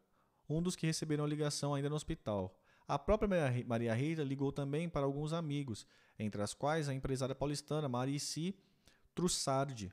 As duas eram muito próximas e até se chamavam carinhosamente de mãe e filha por causa das afinidades religiosas. Mãezinha, estou curada, disse-lhe Maria Rita ao telefone. Eu vi os exames, não tenho mais nada. Nem os médicos sabem explicar. Completou. Eu quase desmaiei de alegria, diz Maraci, que logo em seguida chamou Roberto Carlos para os três juntos rezarem um Pai Nosso e uma Ave Maria, ali mesmo ao telefone. Mais tarde, Maria Rita também ligou para a amiga Hebe Camargo. Quando ela me contou, gritei: Aleluia, aleluia, lembra Hebe. Dias depois, Roberto Carlos manifestaria essa mesma confiança e alegria publicamente. Tenho absoluta fé, absoluta certeza de que Maria Rita recebeu o um milagre de Deus, afirmou o cantor numa entrevista enfatizando. Tudo o que aconteceu foi dado por Deus. A competência dos médicos, os remédios, todo o tratamento, tudo isso foi e continua sendo uma coisa conduzida e dada por Deus. Então, eu não tenho a menor dúvida de que se isso de que isso foi um milagre de Deus, um presente de Deus para todos nós. Eu agradeço a todos que rezaram por Maria Rita e ainda peço, por favor, continue rezando para que tudo fique maravilhoso como está agora. Em meio a toda manifestação de fé, confiança e alegria, alguém se declarou preocupado com eventuais recaídas da esposa de Roberto Carlos. Foi o Dr. Sérgio Simon. Ainda é cedo para falar em cura completa, advertiu. Maria Rita foi liberada do hospital no final de julho com instruções para se submeter a exames periódicos. A partir daí, Roberto Carlos tratou de retomar sua agenda de shows interrompidas e, ao lado de Maria Rita, participou de missas de agradecimento no Rio e em São Paulo. Parecia que o tempo de tormenta ficaria definitivamente para trás. Nossa vida agora é agradecer, disse um confiante Roberto Carlos. Na tarde de terça-feira de 10 de agosto de 99, a apresentadora Hebe Camargo organizou uma concorrida missa de ação de graças na Igreja Nossa Senhora do Brasil, nos Jardins, em São Paulo, Roberto Carlos e Maria Rita viajaram para São Paulo exclusivamente para participar da cerimônia. O cantor chegou vestido de colete e calça jeans, e Maria Rita de blazer branco. Os dois entraram pela nave da igreja de mãozinhas dadas. Foi um momento de grande emoção e pureza. Eles pareciam um casalzinho de noivos que chegavam para pedir a benção ao padre, lembra Hebe. O casal foi recebido com calorosa salva de palmas pelo público que lotava a igreja. Sorridente, Maria Rita acenava e agradecia. Logo depois da comunhão, o cantor Agnaldo Raiol surgiu cantando Ave Maria, de Gonald. Em seguida, de improviso, Roberto Carlos subiu ao coro e junto com ele cantou Nossa Senhora e depois sozinho Jesus Cristo. O artista passou todo o tempo da missa fazendo afagos em Maria Rita. Ao final, sempre de mão dadas com ela, Roberto Carlos atravessou a igreja recebendo abraços e distribuindo autógrafos aos fãs. Naquela mesma semana, foi a vez de o Rio de Janeiro se unir ao coro de agradecimento pela recuperação de Maria Rita. No final da tarde de sábado do dia 14, o cardeal arcebispo Dom Eugênio Salles celebrou uma missa de ação de graças na Catedral Metropolitana, no centro da cidade. No momento em que entraram na grandiosa catedral, Roberto Carlos e Maria Rita foram aplaudidos de pé por um público de cerca de 5 mil pessoas. Na hora da Eucaristia, os dois foram os primeiros a comungar e receber as bênçãos do Dom Eugênio. Para Roberto Carlos, não havia dúvida de que Deus havia operado um milagre de cura em sua mulher, e cabia a eles agora continuar agradecendo e louvando o Senhor cada vez mais. Aquela fase apostólica do cantor chegava assim ao auge. Era como se ele estivesse colhendo tudo o que plantou ao longo de tantos anos de louvação ao Senhor. Por isso, é certo que sua dedicação e louvor a Deus, Jesus e aos santos da igreja seria cada vez maiores a partir daí. A fé de Roberto Carlos se revela tão imensa quanto seu amor por Maria Rita. Sempre tivemos muita fé, mas agora estou aprendendo como é o exercício da fé. As pessoas pensavam que eu não podia ter mais fé. Descobri que isso é possível, diz ele na época. Entretanto, no final de setembro de 99, cerca de um mês depois de todas aquelas missas de agradecimento, Roberto Carlos estava no estúdio gravando seu disco quando foi informado por sua secretária Carminha de que Maria Rita havia desmaiado na sala de estar do casal. O cantor correu para socorrer a mulher e logo em seguida fretou um jatinho para levá-la ao Hospital Albert Einstein, em São Paulo. O diagnóstico não podia ser pior. O câncer voltara a atacar Maria Rita, e dessa vez com intensidade devastadora. Em pouco tempo já havia produzido meta metástase, sendo identificados nódulos malignos na bexiga e no pescoço.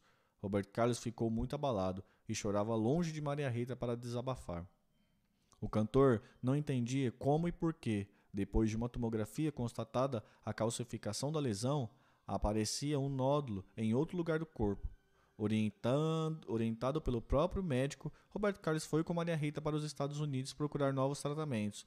Lá, ela foi examinada no Anderson Cancer Center em Houston, uma referência mundial em pesquisa e terapia em tipos de câncer mais agressivos. A hormonoterapia recomendada foi aplicada em sessões ambulatoriais no próprio Hospital Albert Einstein mas nada parecia adiantar, e o seu estado de saúde se agravava a cada dia. Em novembro, o cantor comunicou à TV Globo que não gravaria o seu especial de televisão. Foi a primeira vez, desde 74, que ele ficou afastado de seus milhões de telespectadores no Natal. Roberto Carlos também não pôde gravar o seu tradicional disco de final de ano, quebrando outra sequência que vinha desde 65. No lugar dele, a gravadora lançou um CD duplo com o antigo sucesso do cantor, mas a fase apostólica não foi interrompida, porque a coletânea trazia uma faixa inédita, a religiosa Todas as Nossas Senhoras. Quando eu me sinto aflito, Nossa Senhora da Paz me dá sua mão, me acalma, diz no início da canção, que prossegue evocando Nossa Senhora da Penha, de Fátima, de Guadalupe, da Rosa Mística, do Carmo, de Nazaré, da Conceição, das Dores e até Nossa Senhora de Medjugorje, sem esquecer a padroeira do Brasil, Sou romeiro no seu dia, na multidão, mãe querida, me ajoelho e rezo, Nossa Senhora Aparecida. Pois isso de fato aconteceu no dia 12 de outubro daquele ano, numa terça-feira, feriado nacional. Roberto Carlos foi à cidade de Aparecida do Norte, interior de São Paulo, rezar pela saúde de Maria Rita. Desde a visita do Papa João Paulo II, em 80, um, um romeiro não causava tanto alvoroço em Aparecida do Norte. Naquela terça-feira, os olhares da multidão de fiéis ficaram divididos entre a imagem da santa e a do ídolo Roberto Carlos, que eles viam de perto pela primeira vez. Maria Rita não pôde ir, ficou em repouso no flat do casal, no bairro dos Jardins, na zona paulistana. Roberto Carlos entrou na Basílica da Nossa Senhora Aparecida acompanhado de sua mãe, Dona Laura, do filho do Braga e do amigo e confidente, o padre Antônio Maria. Essa viagem já estava agendada no roteiro das missas de ações de graça pela recuperação de Maria Rita, mas, diante do agravamento de sua saúde, se tornou mais um capítulo da maratona movida pela dor. Durante o ato litúrgico, Roberto Carlos segurou e beijou a imagem de Nossa Senhora Aparecida. Em seguida, ergueu-se nos braços caminhando até o altar, onde se ajoelhou e comungou. O padre reitor Carlos Arthur, Anunciação, falou aos fiéis em seu nome. Roberto pede que vocês rezem com muita fé pela Maria Rita. Depois da missa, Roberto Carlos se uniu à procissão do lado de fora da basílica e emocionou-se a cantar junto com a multidão suas músicas Nossa Senhora, Jesus Cristo e Luz Divina. No repertório do padre Antônio Maria, ele também cantou a reza Cura Senhor e os outros dois hinos religiosos. Ao público, o artista agradeceu a corrente maravilhosa de orações e mais uma vez manifestou sua fé e misericórdia divina. Tenho certeza de que Maria Rita vai receber a graça e o milagre da cura novamente. Deus está cuidando dela. Infelizmente, essa certeza não se confirmou porque no final de novembro os médicos de detectaram que um foco do câncer atingiria o cérebro de Maria Rita, internada no Hospital Albert Einstein. Ela passou a perder a consciência periodicamente. Seu sistema neurológico ficou comprometido e a paciente começou a ter convulsões, tremores e espasmos de agitação. Nos raros momentos em que esboçava alguma lucidez, reconhecia Roberto Carlos e os médicos, mas dizia as coisas desconexas.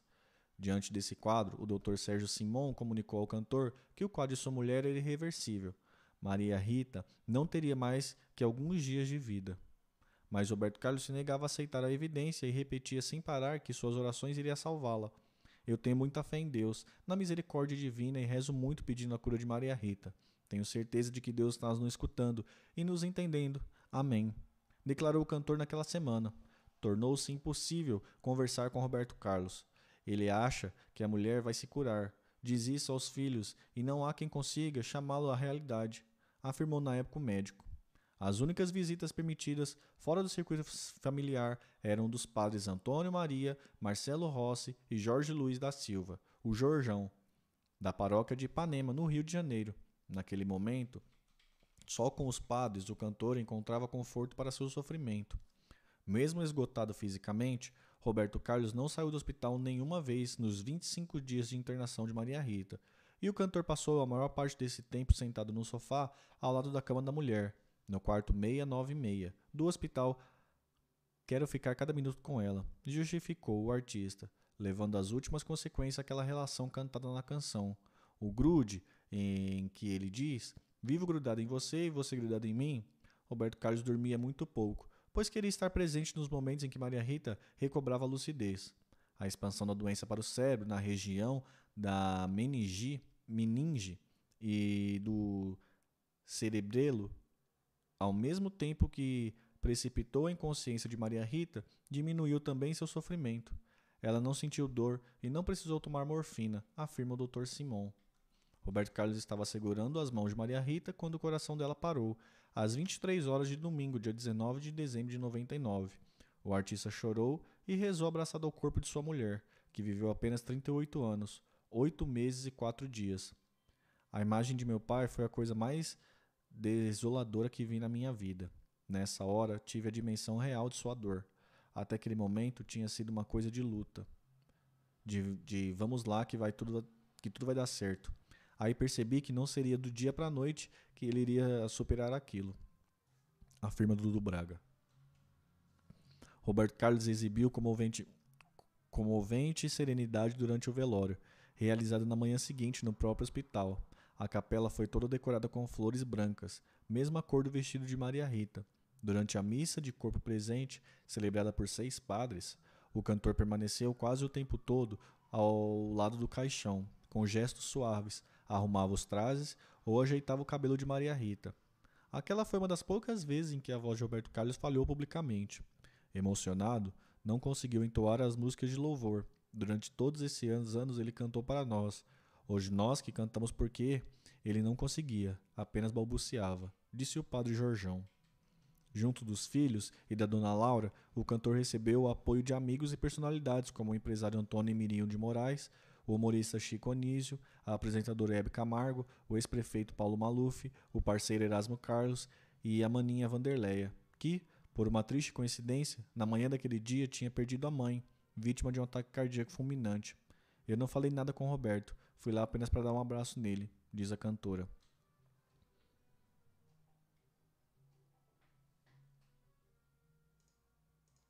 O carro funerário com o corpo de Maria Rita saiu da capela do hospital israelita às 15h35, seguindo de um Santana quanto prateado, com Roberto Carlos sentado no banco da frente, chorando muito, de óculos escuros, o tradicional jeans azul claro e sapatos brancos. O cantor entrou no cemitério de Vila Mariana sobre o aplauso de centenas de pessoas que, andava, que davam gritos de Força, Roberto! Acompanhado por agentes de seguranças, Roberto Carlos caminhou de cabeça baixa em direção ao jazido 33 da família de Maria Rita. O pequeno espaço em frente à sepultura e o grande número de pessoas em volta do cantor apressaram a realização do enterro, que durou menos de 30 minutos. Quando já estava dentro do automóvel, em direção ao portão da saída do cemitério, subitamente Roberto Carlos pediu ao motorista que parasse o cantor havia se esquecido de deixar com Maria Rita o terço que o casal ganhara do Papa João Paulo II.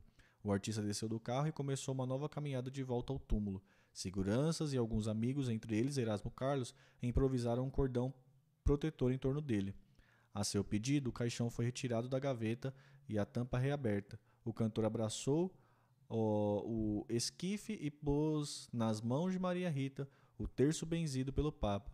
Depois de uma rápida e silenciosa oração, ele olhou o rosto de sua mulher mais uma vez, pela última vez. Eram 16h40 quando o caixão foi definitivamente fechado e recolocado no interior do jazido.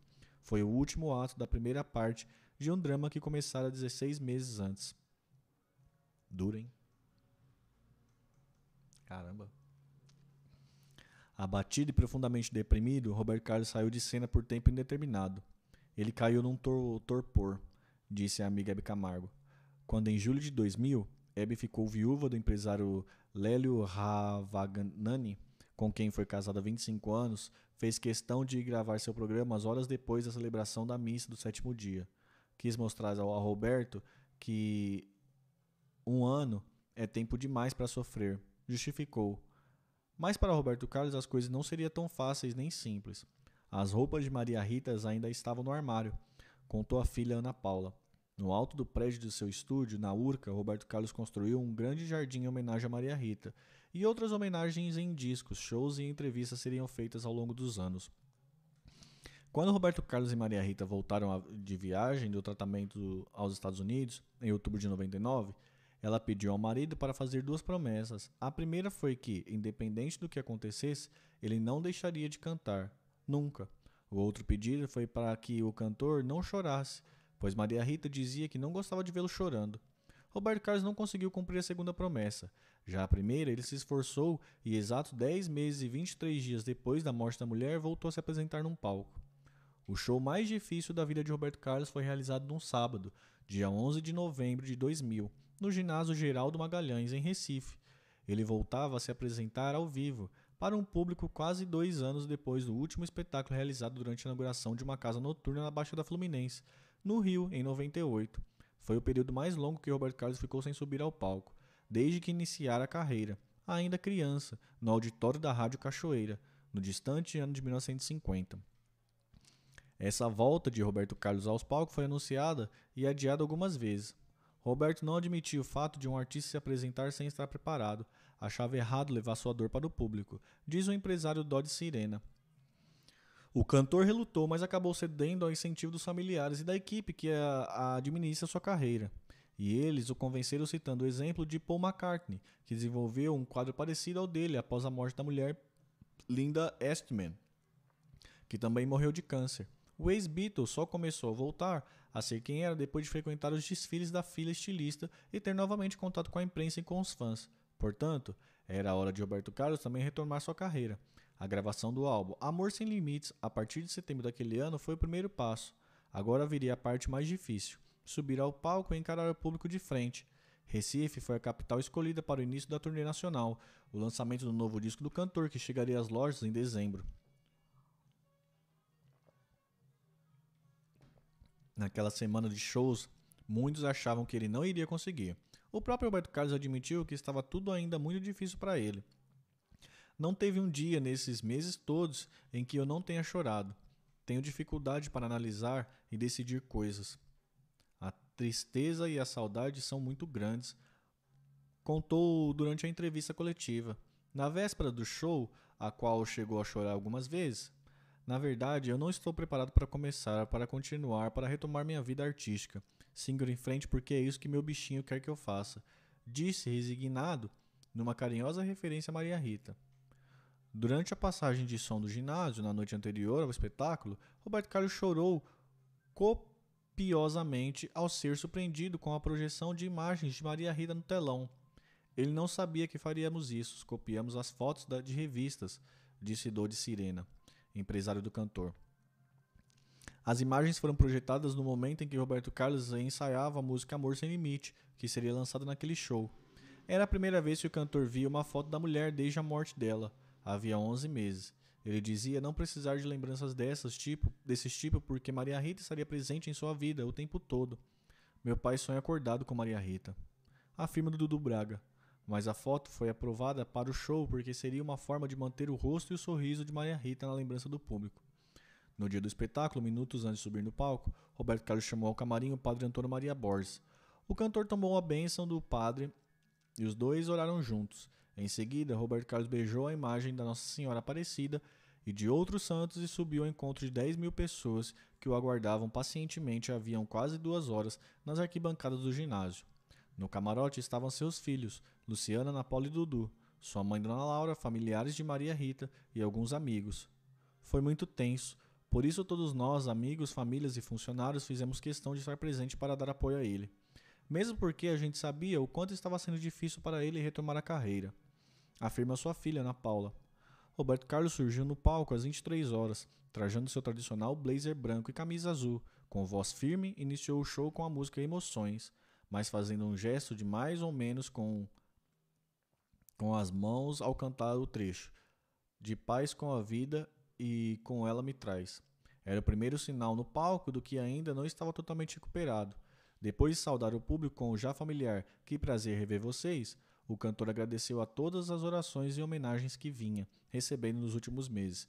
E, sob aplausos ainda mais entusiásticos, o público arrematou: O Brasil me mima muito. Na segunda música do show, Como Vai Você, Roberto Carlos engasgou na introdução. A voz dele estava embargada e a banda demorou para entrar. Avaliou seu filho Dudu. Foi bom para ele ver que, mesmo errando, todos vão aplaudi-lo da mesma forma, disse sua assessora de imprensa Ivone Cassu. De fato, todos no ginásio cantaram a, a canção junto com ele, que parecia desafinar de emoções no verso. Vem, que a sede de te amar me faz melhor. Eu quero amanhecer ao seu redor. Como Vai Você é uma daquelas antigas canções de seu repertório que naquele momento pareciam feitas especialmente para Maria Rita. Outras ele forçava um pouco a barra, caso de outra vez, que teve seu tempo do verbo trocado. Você é o maior dos meus casos.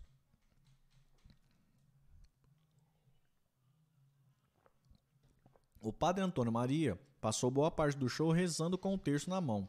Quando via que Roberto Carlos apertava os lábios, eu pedia para Deus segurá-lo firme e não deixá-lo chorar.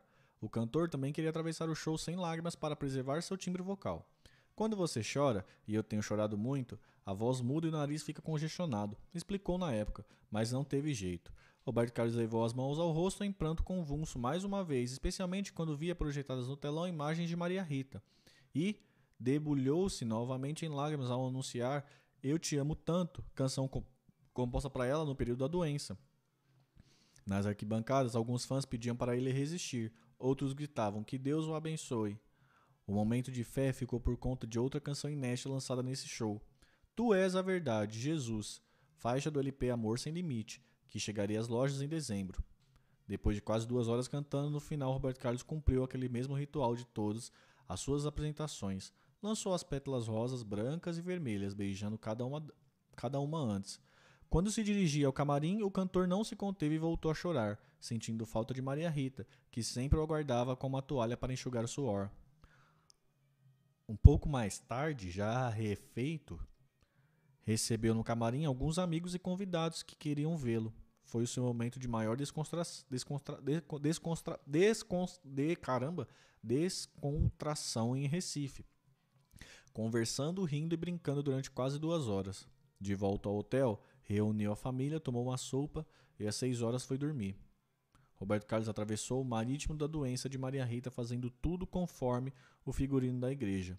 Pedia a graça com fervor e muita fé, e depois agradecia publicamente qualquer bênção recebida. A devoção religiosa do cantor chegou ao auge nesse período.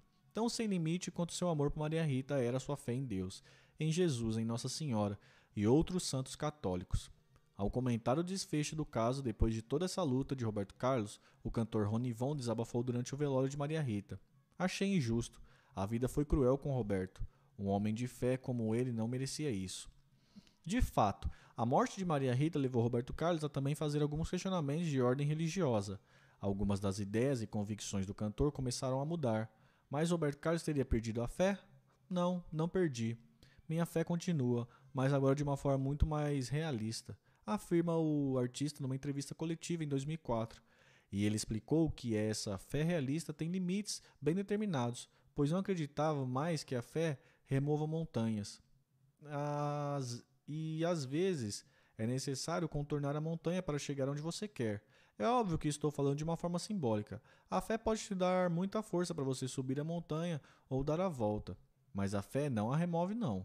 Esta é a minha forma realista de ver a fé hoje em dia. A fé pode dar muita força para você encarar as coisas, encarar os fatos, mas aquela fé de remover montanhas para mim é uma ilusão. Acho que é importante se crer na graça que se pode receber através da fé, porque isso nos dá muita força. Alivia o sofrimento, alivia as dores. A fé cria uma energia positiva que te impulsiona, que te faz acreditar que você pode fazer as coisas, resolver seus problemas, enfim. A fé ajuda em muito, mas não muda o curso das coisas afirma Roberto Carlos. Essa nova visão de Roberto Carlos sobre a fé irá determinar o fim da sua fase apostólica. Iniciada no LP de 78 com a canção Fé, o álbum Amor Sem Limite, lançado em 2000, traz a faixa Tu És a Verdade, Jesus. a última música dessa longa sequência de temas religiosos. Se o amor por Maria Rita continuava sem limite, a fé agora tem limite determinado. Roberto Carlos enfatiza a firmeza de sua crença apenas em Jesus e que, ao contrário de que disse o Evangelho de São Marcos, a fé não remove montanhas, não muda o curso dos acontecimentos. Em seu universo particular, Roberto Carlos viveu um processo de transformação todo peculiar. Ele compartilhava de uma visão medieval do mundo, na qual a igreja possuía o poder de ditar todas as verdades, e a verdade estava no que a Bíblia e a igreja diziam. A realidade para Roberto Carlos era explicada pelas vontades divinas, e o homem devia aceitar com resignação o sofrimento. Por isso, na letra de A Montanha, ele diz: Por mais que eu sofra, obrigado, Senhor. Mesmo que eu chore, obrigado, Senhor. Porém, após a morte de Maria Rita, Roberto Carlos entrou num processo de ebulição interna e rompeu com esse ideário medieval, se abrindo para uma visão renascentista, renascentista e humanista do mundo. E esse renascimento pode ser identificado a partir do lançamento de sua música Seres Humanos, única faixa inédita do álbum de 2002. Em um discurso declamado como um rap, o cantor faz uma revisão crítica do que ele já escreveu sobre Deus, o homem e a natureza. Em vez de evocar a fúria divina contra aqueles que des as florestas, como na canção O Ano Passado, nessa Nesta, eles se revelam céticos dos dogmas religiosos e otimistas quanto à ação e capacidade do homem diante da vida. Que tal olhar as coisas que a gente tem conseguido? O mundo hoje é bem melhor do que há muito tempo atrás, e as mudanças desse mundo, o ser humano é quem faz. Em sua música Seres Humanos, Roberto Carlos também exalta o homem como novo centro de sua visão do mundo e revela desconfiança contra a providência divina. Não sabemos por que aqui estamos, e mesmo sem saber, seguindo em frente vamos. Agora, Deus vem acompanhado de uma necessidade de lucidez, de afastar falsas esperanças. É o que Roberto Carlos também pede na letra de sua música ao dizer: Só quero a verdade, nada mais que a verdade. Não adianta me dizer coisas que não fazem sentido. E, já sem nenhum sectarismo, em outras estrofes ele enfatiza que Buscamos apoio nas religiões e procuramos a verdade em suposições. Católicos, judeus, espíritas e ateus. Somos maravilhosos, afinal, somos filhos de Deus. O radical contraste estabelecido pelas rimas religiões com superstições e Deus com ateus, até a medida dessa fase renascentista, humanista e até sincretista de Roberto Carlos. O que antes para ele era dogmas, agora enxerga como suposições, e o que era exclusivo dos religiosos agora é estendido aos ateus. Assim, a visão medieval típica da fase apostólica de Roberto Carlos parece ter ficado definitivamente para trás, e nesse sentido se dá mesmo um renascimento do cantor, que nos primeiros discos da carreira até se permitia questionar e duvidar da existência de Deus, como nas canções Oração, Oração de um Triste, do álbum Splish Splash, de 63, e Não É Por Mim, do álbum Louco Por Você, de 61. A confirmação do fim da fase apostólica de Roberto Carlos veio no álbum Para Sempre, lançado no final de 2003, com exceção da faixa Seres Humanos, lançada antecipadamente no ano anterior. Esse foi o primeiro disco de canções totalmente inéditas gravado pelo cantor desde 96, pois nele o artista não colocou nenhum hino religioso, o que não acontecia havia muitos anos. Da mesma forma, o álbum de estúdio de 2005 também não teve nenhum tema em homenagem ao Senhor, nem mesmo qualquer faixa com citação a Deus. Aquela sequência militante religiosa começava em 78 foi quebrada.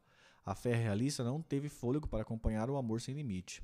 Entretanto, ao mesmo tempo que essa fé realista libertou Roberto Carlos de suposições e dogmas religiosos, o amor sem limite por Maria Rita o levou para uma espécie de dogma amoroso, já que, depois da morte da mulher, o cantor afirma só desejar cantar o amor bem-sucedido, positivo, feliz, presente, eterno. Portanto, nada de canções de dor de cotovelo, de, de desencontro, de despedida ou coisa parecida, como tantas que ele já gravou ao longo da carreira. Agora quero fazer música que falem de amor bem-sucedido em sua forma mais ampla, em sua forma maior, mais bonita, mais linda, para sempre, como é o meu amor e o da Maria Rita, o nosso amor, justifica Roberto Carlos. Diante disso, o cantor não grava mais uma composição como outra vez, você foi o maior dos meus casos. Para Roberto Carlos, o amor não foi, o amor é. Da mesma forma, ele não faz mais uma canção como de tanto amor. Ah, eu vim aqui, amor, só para me despedir. Para Roberto Carlos não há mais despedida no amor, só encontro, como também não assina mais uma letra como a de Fera Ferida. Para Roberto Carlos, o amor não acaba. É para sempre eterno. Portanto, pode-se dizer que todos os álbuns de Roberto Carlos depois da morte de Maria Rita são conceituais, pois falam desse tipo de amor, e assim o cantor parece ter virado definitivamente as costas para aquelas multidões de infelizes que sofrem por amor perdido ou que ainda não, conseguiam, não conseguiram ganhar. Quem sofre de amor não consegue mais se identificar com Roberto Carlos.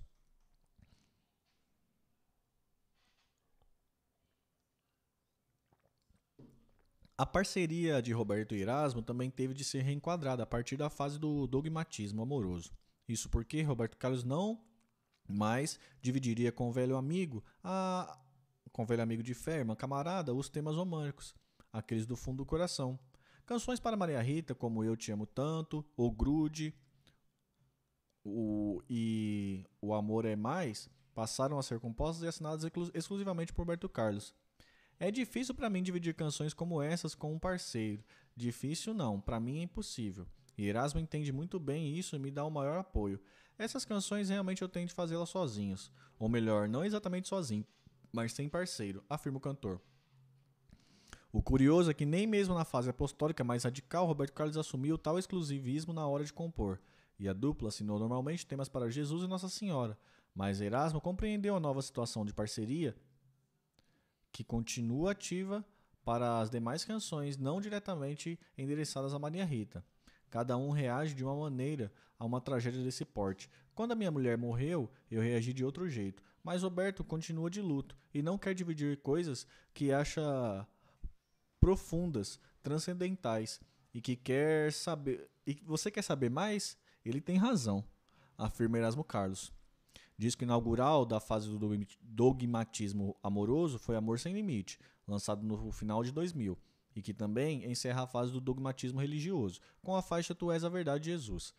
Primeiro trabalho depois da morte de Maria Rita é o álbum ainda híbrido, com sete faixas inéditas e três retiradas de discos anteriores, mas todas falando de um amor bem-sucedido. Feliz, presente e eterno. A própria canção título já define o conceito do disco. Por ela, esse amor infinito, o amor mais bonito. É assim o nosso amor sem limite, o maior e mais forte que existe. E o disco segue com mais louvação romântica positiva como o grande amor da minha vida. O amor é mais. E quando eu digo que te amo, no processo de composição do álbum, todas as ideias, todas as frases, todas as rimas que pudessem ir contra esse conceito de amor foram evitadas por Roberto Carlos. Ele só não conseguiu evitar a tristeza estampada em seu rosto na foto da capa do álbum. Ali, Roberto Carlos já estava quase chorando, com um semblante mais triste que jamais exibiu em todas as suas capas anteriores ou posteriores. Mas o caráter conceitual do álbum está também no fato de que dessa vez Roberto Carlos lhe deu um título, em vez de simplesmente colocar seu nome na capa. Foi a primeira vez que isso aconteceu desde o Inimitável, de 68.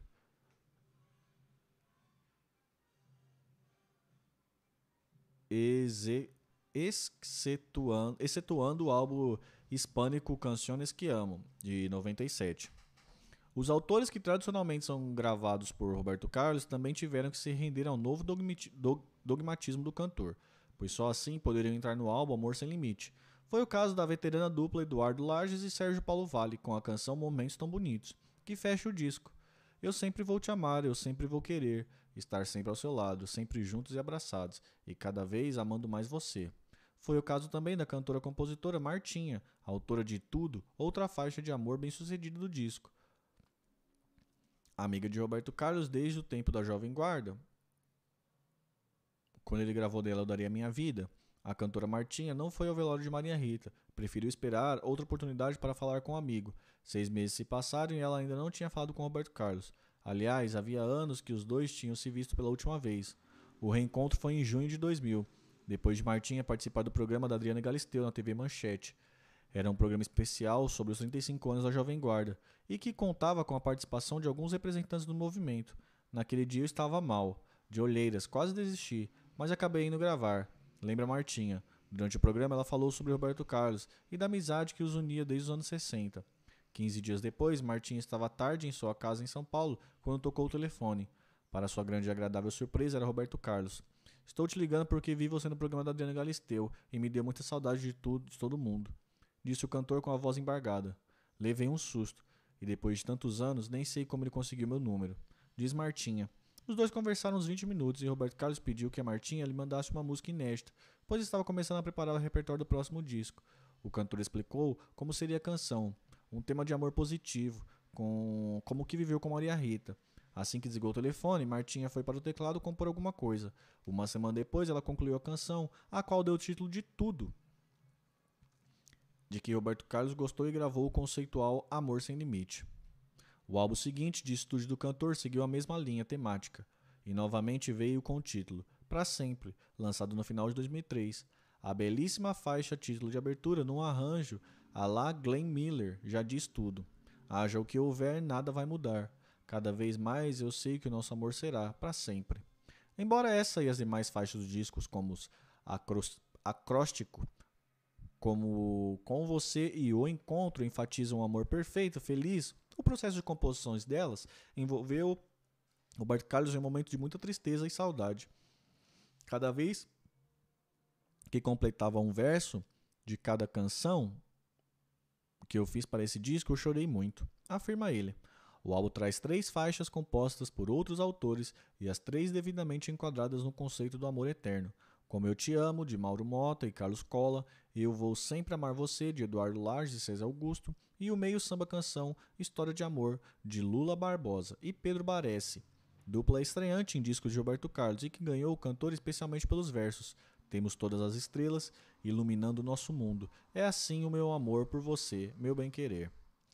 Mesmo a regravação de uma canção antiga, seja dele ou de outros autores, passa, hoje pelo filtro do amor bem-sucedido. Hoje, Roberto Carlos não gravaria, por exemplo, um clássico como Carinhoso, de Pixinguinha e Braguinha, porque a letra diz: Meu coração, não sei porquê, bate feliz quando te vê, e os meus olhos ficam sorrindo, e pelas ruas vão te seguindo, mas mesmo assim foge de mim. Mas ele gravou, no seu álbum de 2005, a Guarânia Paraguaia Índia de Guerreiro e Flores, porque esta indica um feliz encontro do desejo com o objeto desejado. Índia, teus cabelos nos ombros caídos, negros com a noite que não tem luar, seus lábios de rosa para mim sorrindo. Roberto Carlos também não gravaria um clássico internacional como Night and Day, composição de Cole Porter do repertório de Frank Sinatra, porque nela o narrador diz que passa a noite e dia desejando alguém que não o quer. Mas no mesmo álbum de 2005, Roberto Carlos gravou o sucesso de Elvis Presley Loving You, da dupla Lieber e Stoller, por versos como estes. Sempre verdadeiro, verdadeiro para você. Existe somente uma para mim, e você sabe quem. Você sabe que eu sempre estarei amando você.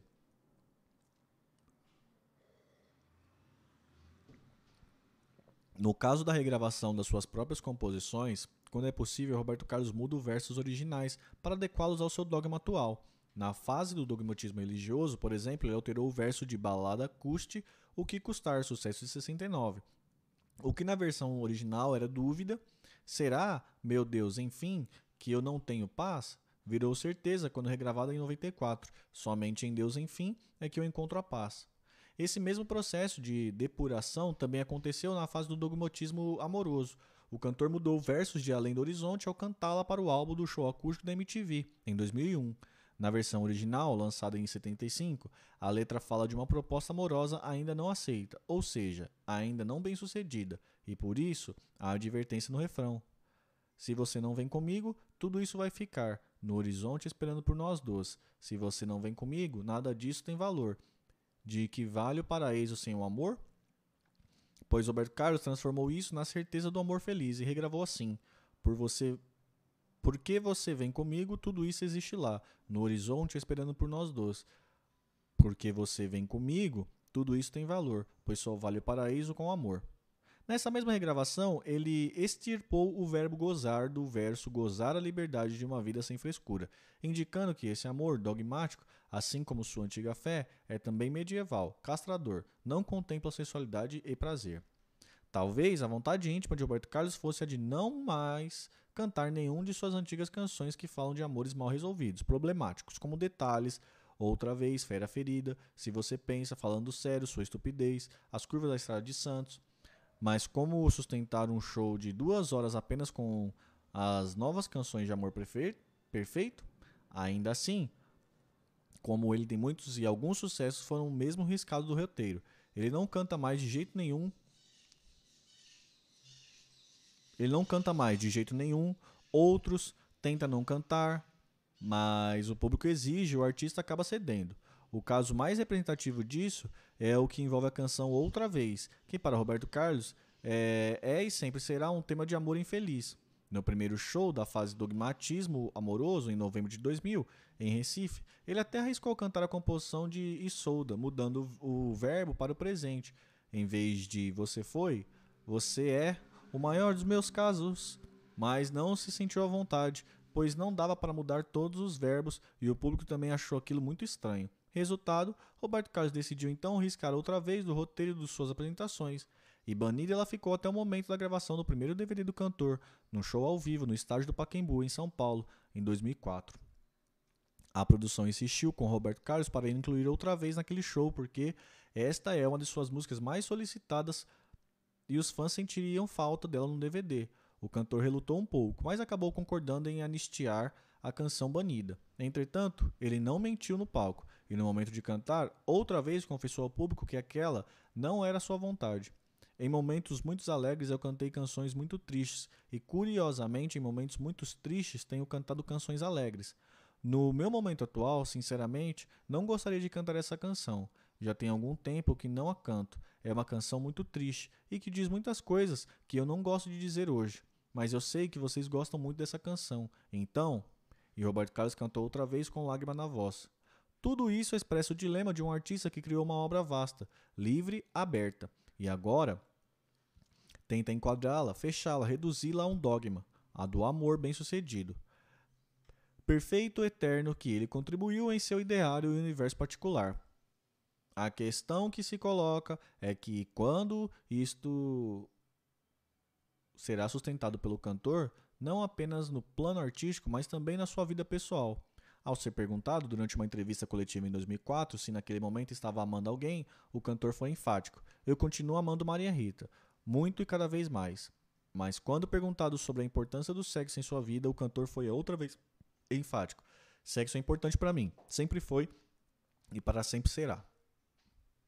Depois do passado, o primeiro ano de viuvez de Roberto Carlos, jornais e revistas não cansam de arranjar um novo romance para ele. Apesar da vida discretíssima que leva, o cantor não conseguiu ficar imune ao Diz que me disse sobre supostas namoradas, e o elenco é vasto e variado. No início de 2001, por exemplo, foi divulgado que Roberto Carlos estaria namorando a bailarina clássica Ana Botafogo, na época também recém-viúva. O cantor desmentiu.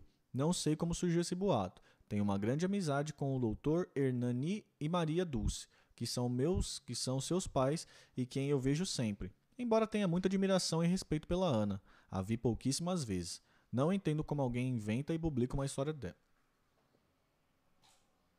uma história dessas.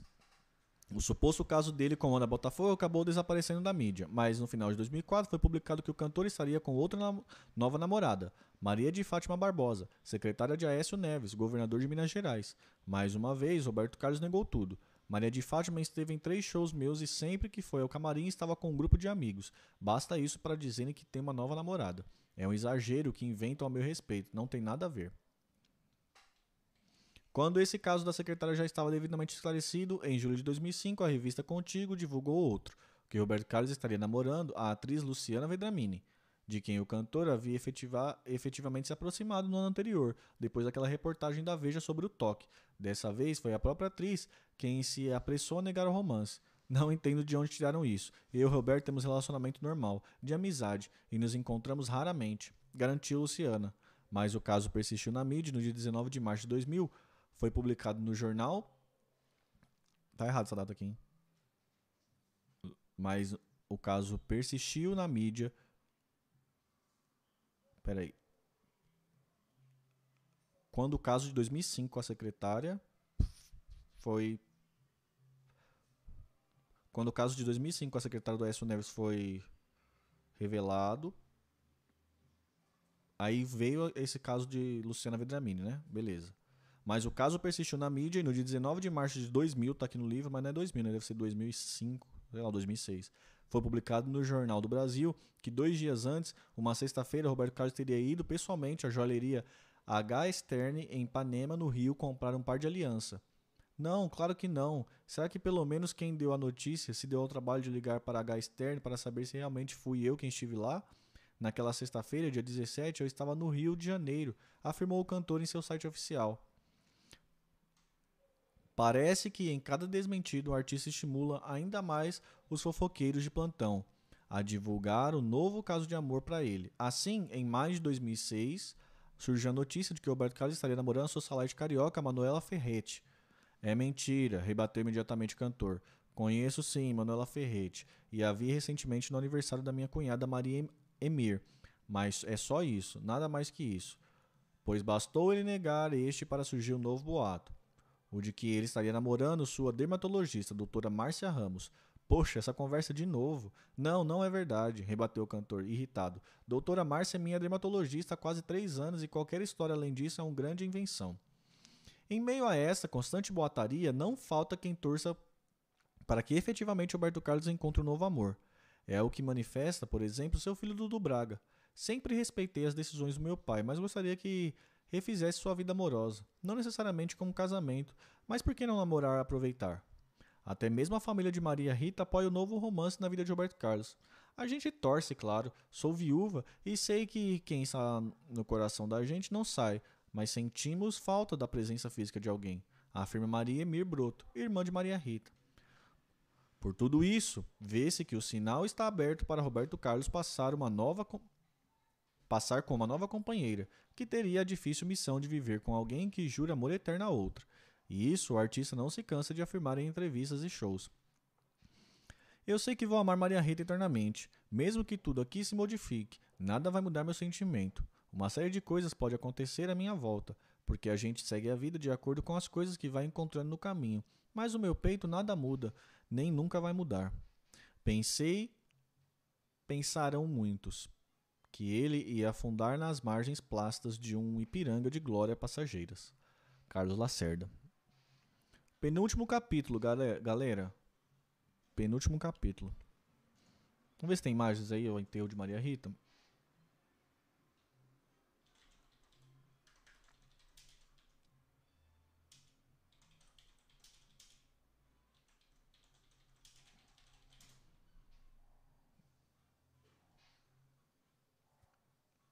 Esse Dudu Braga morreu também, né? Não morreu, gente?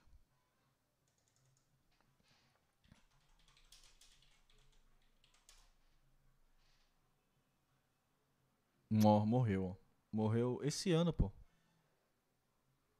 Ele morreu esse ano, pô. É isso aí, galera. Então terminamos o. Nossa, eu tô um pouco me cansado desse livro, velho. É muito grande, né? Ele é muito redundante às vezes, o autor. Não sei se é porque tá na primeira versão, né? Ele não fez outra versão. Porque foi proibido. Nossa, mas tá muito puxado esse livro. Chegamos na última.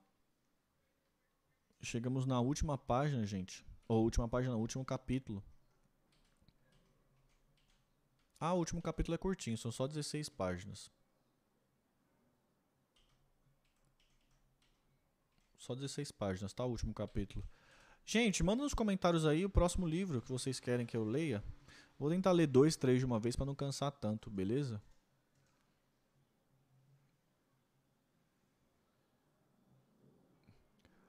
Salve comissários. Pode mandar aí a música, mano. Manda no meu Instagram lá. Manda aí que eu escuto sim, mano. Dou uma opinião. É. Tamir.felipe. Não, é Tamir Felipe meu Instagram. Manda lá que eu escuto sim, mano.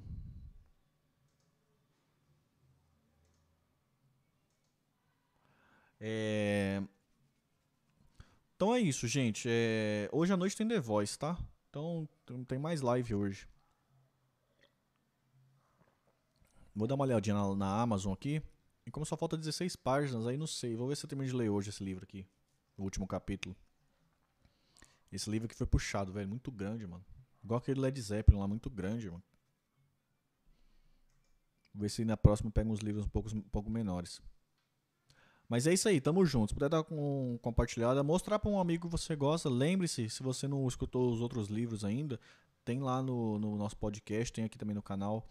Lá no Spotify é Discoteca Cash, é só pesquisar por lá. Se você seguir, puder seguir a gente lá também. É, dá uma moral pro trabalho, porque o Spotify entende que é um conteúdo relevante. Beleza? Então é isso aí, mano. Tamo junto, galera. Beleza, mano. Vou dar uma olhada e te comento lá com você. Tamo junto, galera. Falou!